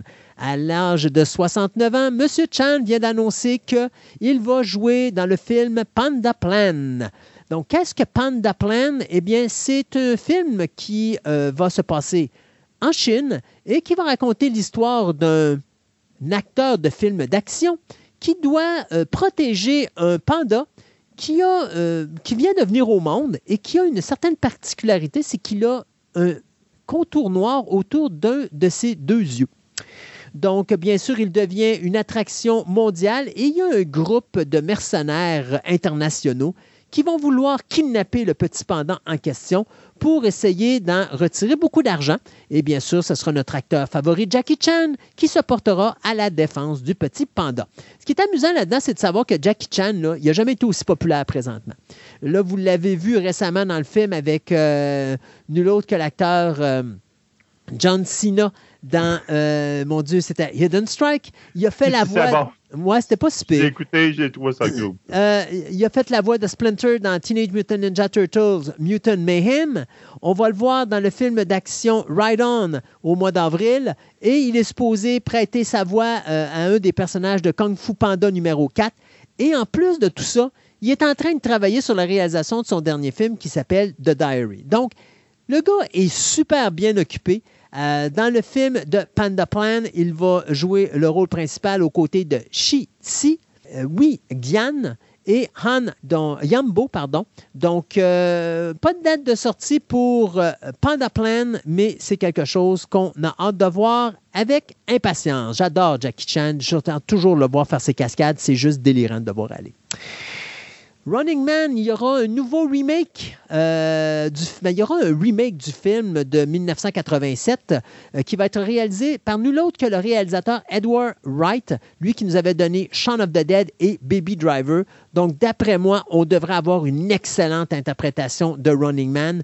Euh, on dit du côté de Michael Bacall, qui va écrire le scénario, qu'il va se baser beaucoup plus sur le roman. Il va être fidèle au roman de Stephen King. On se rappellera qu'en 1987, le réalisateur Paul Michael Glazer avait fait une adaptation du roman avec Arnold Schwarzenegger dans le rôle titre. Euh, donc, c'était coup-ci, coup-ça. Mais là, Ouais. Bacall nous dit qu'il va vraiment respecter l'œuvre de King et avec justement le fait que euh, M. Wright est en arrière de ça, ça risque de nous donner enfin quelque chose de le fun. Si vous ne vous rappelez pas de l'histoire, ben, c'est un homme qui participe à un euh, programme, un jeu télévisé dans lequel justement euh, les euh, gens doivent se battre pour leur survie. Donc, The Running Man, ça s'en viendrait probablement dans les alentours de 2025-2026 un film que j'avais adoré qui s'appelait It Follows. Ça, c'était euh, Patrice de Vidéo Centre-Ville qui m'avait fait la suggestion. Il dit As-tu déjà vu It Follows? J'ai dit non, j'ai pas vu ça. Il faut que tu vois ce film-là. Euh, c'est un film qui euh, a été réalisé par David Robert Mitchell en 2014. L'histoire, c'était simple c'est tu as une jeune femme qui a une relation sexuelle avec un gars, puis à un moment donné, ben, elle se rend compte qu'elle est poursuivie par un individu. Puis l'individu fait juste marcher en sa direction. Et là, elle découvre que dès que tu as une relation sexuelle avec une personne, cette entité-là change de personne. Donc, elle va toujours te suivre, mais elle n'arrête jamais de marcher. Donc, au premier, euh, coup d'œil, tu te dis, oh, c'est pas dangereux, il marche, il est à peu près à 3 km de moi. Sauf que plus il marche, plus il avance dans ta direction. Si toi, tu te mets à courir puis à te sauver, tu prends ton char, tu t'en vas dans l'État voisin, pas de problème. Mais peut-être que dans un mois, tu vas le voir réapatri- puis il va encore marcher, puis il va être encore là en train de te suivre. Et s'il réussit à te mettre la main dessus, ben il te tue. Puis une fois qu'il t'a tué, ben là, il va revenir à la personne avant, puis là, il va s'attaquer à l'autre personne avant, puis il va revenir comme ça jusqu'à ce que cette personne-là recouche avec une autre personne, puis que là, tu es transféré comme ça. Bon. C'était l'idée d'être follow. C'était un concept original que je trouvais le fun. Euh, le film était bien, vraiment sincère, un bon, bon, bon suspense. Et le film avait coûté 1,3 million à produire, a ramassé 23,3 millions de dollars au box-office mondial. Donc, on fait euh, euh, It Follows numéro 2 qui va s'appeler They Follow. C'est encore l'actrice Micah Monroe qui va être l'actrice principale de ce film-là. Et c'est encore David Robert Mitchell qui va s'occuper de faire la réalisation. Le film a été tourné au début de l'année, donc c'est un film qu'on devrait avoir probablement dans le courant de 2024 au cinéma. Pour ceux qui sont des fans de Terrifier, ben Terrifier numéro 3, ça s'en vient. On a la date de sortie. 25 octobre, vous aurez le troisième film euh, sur le grand écran. Le deuxième film qui avait coûté 250 000 à produire et qui a ramassé 11 millions de dollars pour voir un gars planter un couteau dans un torse fait en caoutchouc. Donc, Art the Clown sera de retour le 25 octobre prochain pour Terrifier, partie numéro 3. de mon côté sur le X, donc, ou Twitter pour les vieux. Donc, j'ai première chose, un trailer de Boys Under Iron, donc le, fameux euh, film de Miyazaki qui est sorti en juillet au Japon. Mais on, on a un trailer en anglais. J'ai très hâte de voir quand ça va, on va être les bon critiques sont bonnes, hein? ben, ça a l'air spécial, en tout cas. Donc, quand est-ce que tu as vu un Miyazaki qui n'a pas de l'air spécial? Pas spécial, c'est sûr. Euh, le titre du, du, du, long métrage vient d'un livre de 1937 et on le voit dans le film, mais l'histoire n'a aucun rapport avec le, avec le livre en question. Ça suit le processus de deuil d'un jeune garçon qui, après avoir perdu sa mère dans un incendie un an plus tôt, découvre un monde étrange grâce à un héron tout aussi étrange. En tout cas, dans le trailer, il est épeurant. Donc, on verra bien ce que ça va donner, mais on va retomber encore un monde assez fantaisiste de, Miyazaki. Yes. J'ai aussi le trailer de Yudo FX qui va, qui va sortir le 20 février de Shogun. Hmm. Donc, ah oui, la nouvelle mini-série. La nouvelle mini-série. Donc, c'est adapté du livre du même nom de 1975 qui a été fait adapté à la télévision dans une mini-série de 10 épisodes en 1980. Euh, qui était excellente. J'ai bien hâte de voir. Ça raconte l'histoire, pour ceux qui ne l'ont jamais vu, c'est un pilote anglais qui s'échoue sur les rives du Japon à une époque, après une tempête, mais à une époque où le pays n'est pas vraiment connu de l'Europe. C'est un peu un mystère. Il y a certains pays qui l'ont découvert, ils l'ont tout euh, empêché le monde de connaître le chemin pour s'y parvenir, etc. Euh, je ne sais pas ça a l'air plus violent que le premier, on s'entend. Ben on est à, une époque moderne. T'es en 2023, alors c'est sûr. On va y aller un petit peu plus fort, là, c'est sûr. sur le katana, il va se faire aller. Je ne sais pas. En tout cas, on va voir, là. Mais il y avait des bons acteurs, puis il y avait des très C'était une bonne histoire dans la, série originale. Ah, la série, écoute, je l'ai vu l'année passée. Euh, j'ai réécouté ça l'année dernière parce qu'on est tombé sur le coffret, puis il était pas cher, fait que je l'avais acheté. Et ça a vieilli très bien. Richard ben, Chamberlain est encore excellent là-dedans. Là. Exactement. Donc, je ne sais pas. on a vu beaucoup de scènes avec le, celui qui joue le, seigneur japonais, celle qui joue la, la j'allais dire la geisha, mais pas la c'est pas une geisha là-dedans, là, mais c'est la, jeune fille euh, japonaise qui guide euh, Blackthorn. On n'a presque pas vu de scène avec Blackthorn pourtant, c'est le personnage principal. J'ai l'impression qu'ils sont pas sûrs. Puis les quelques images qu'on a vues, fait, il n'y a pas la, prestance de Chamberlain. Donc, on verra bien, là. J'ai l'impression qu'ils ont un petit doute sur le personnage-là. Il y a, des séries que tu peux pas refaire. Euh, Shogun, pour moi, c'en est une. Euh, les oiseaux se cachent pour mourir, c'en est une autre que tu tu peux mm-hmm. pas toucher. Et, euh, mon Dieu, c'était, c'était, c'était Root. Ouais, Root. là, en Puis même, il y avait une affaire, mon Dieu, c'était quoi, donc l'affaire de. Euh, justement, sur l'Holocauste. Je pense que ça s'appelait comme ça, l'Holocauste, sur euh, les, les, les, Juifs qui étaient exterminés dans les camps nazis, qui était. C'est possible. Une série qui m'avait bouleversé euh, dans les années 70, là.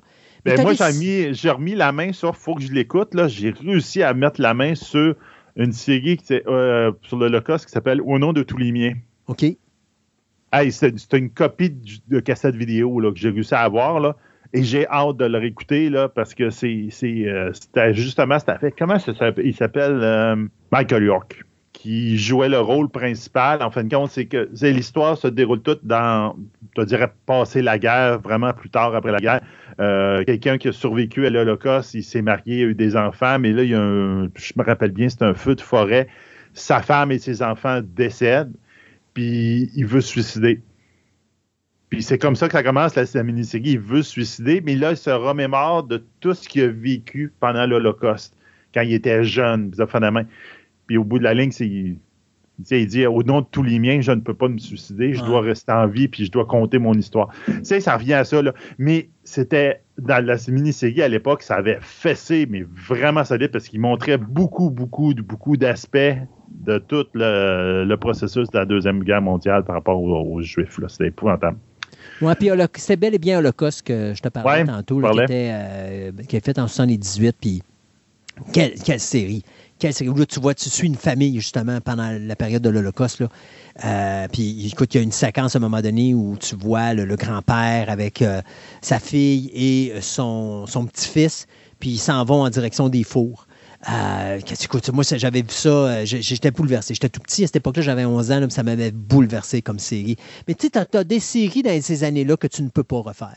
Non, qui ont été extrêmement bien Exact. avait, donc, hein, l'imp- l'époque, l'impact de l'époque est là aussi. Tu sais, Root, Oui, là, ça. Root, je l'ai revu, ils ont fait un remake il n'y a pas longtemps, puis ça n'avait pas, ça avait pas l'impact de la série des années 70. Mm-hmm. là. Fait que, tu sais, il y a des affaires que tu peux pas toucher. Shogun, c'était parfait pour l'époque. Je suis pas sûr Oui. que ça marcherait aujourd'hui. Euh, c'est sûr que ça va être plus violent, puis ça, puis euh, ça va peut-être être plus mieux fait au niveau crédibilité historique. Ben, peut-être. Là, c'est ça que j'espère. À la limite, ce qu'ils vont faire, parce que c'est quasiment une, euh, revue historique du Japon de Ouais. l'époque, Exact. vue par quelqu'un d'extérieur. Donc, c'est quand même intéressant d'avoir cet œil-là. D'être fait plus historique, ça peut être très intéressant. Exact. Mais ah, c'est- la ligne est mince. Hmm. Euh, j'ai mis aussi euh, le trailer de Argile qu'on a parlé tantôt, c'est Apple TV qui va sortir le 2 février, où on a entre autres Harry Cavill, Brass Dallas Howard, Sam Rockwell, John Cena,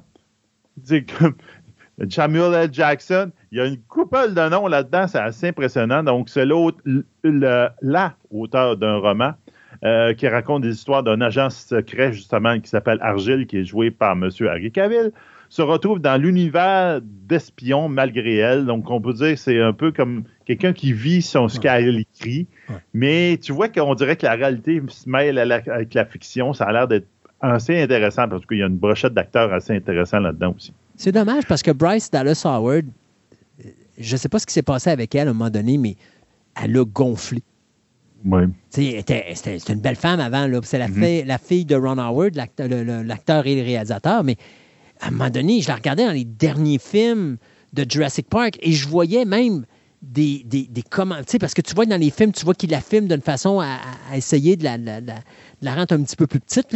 Mais je la voyais dans des, comment- dans des, dans des entrevues puis des documentaires. Puis j'ai comme fait, mon Dieu Seigneur, qu'est-ce qui y est arrivé?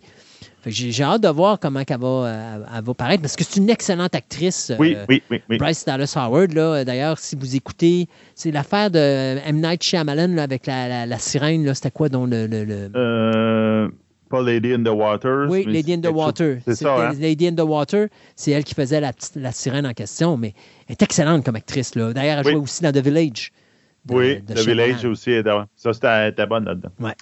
Euh, on a aussi le trailer de Kingdom of the Planet of the Apes Ouais. qui va sortir le 27 mai au cinéma.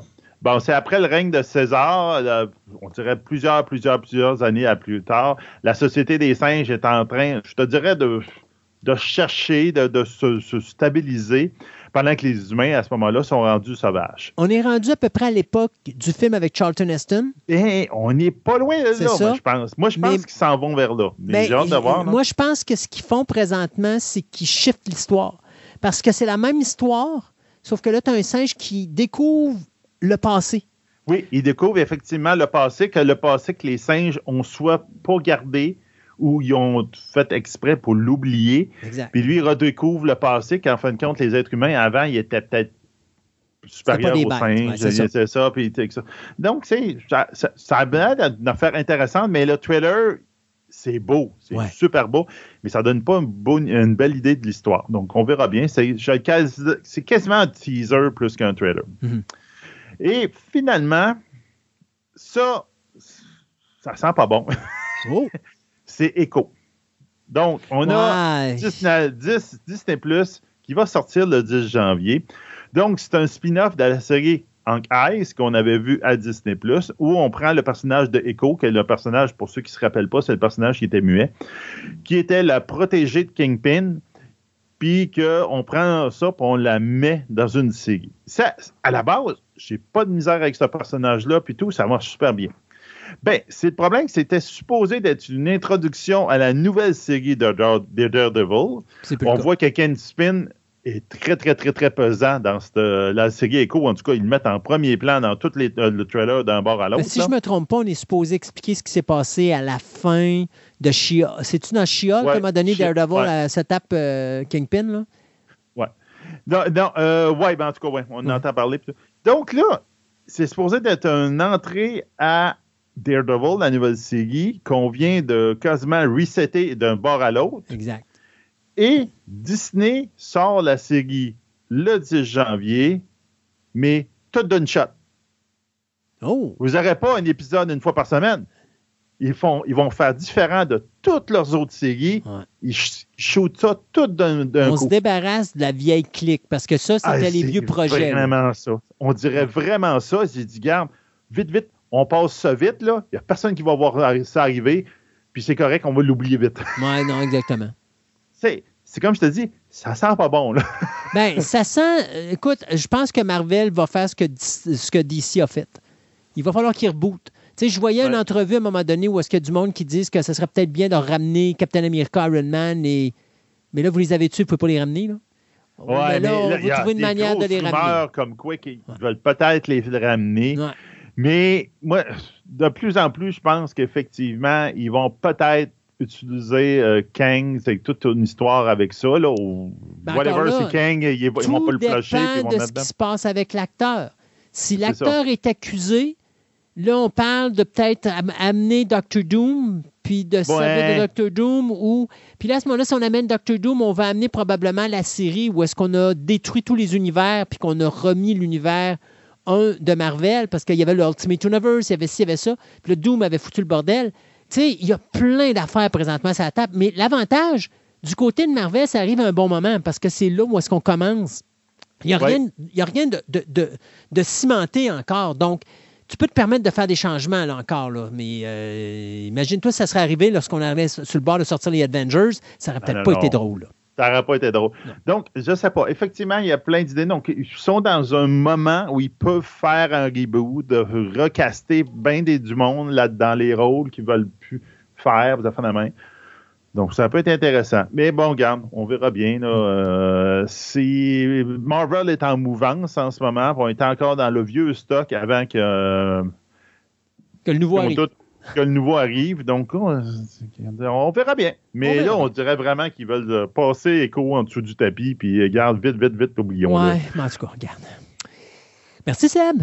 Bien, ça fait plaisir. Merci à vous aussi, les auditeurs. Et puis, eh ben, nous autres, il nous reste juste une chose à dire. À dans deux semaines pour une autre édition de Fantastica. Fantastica.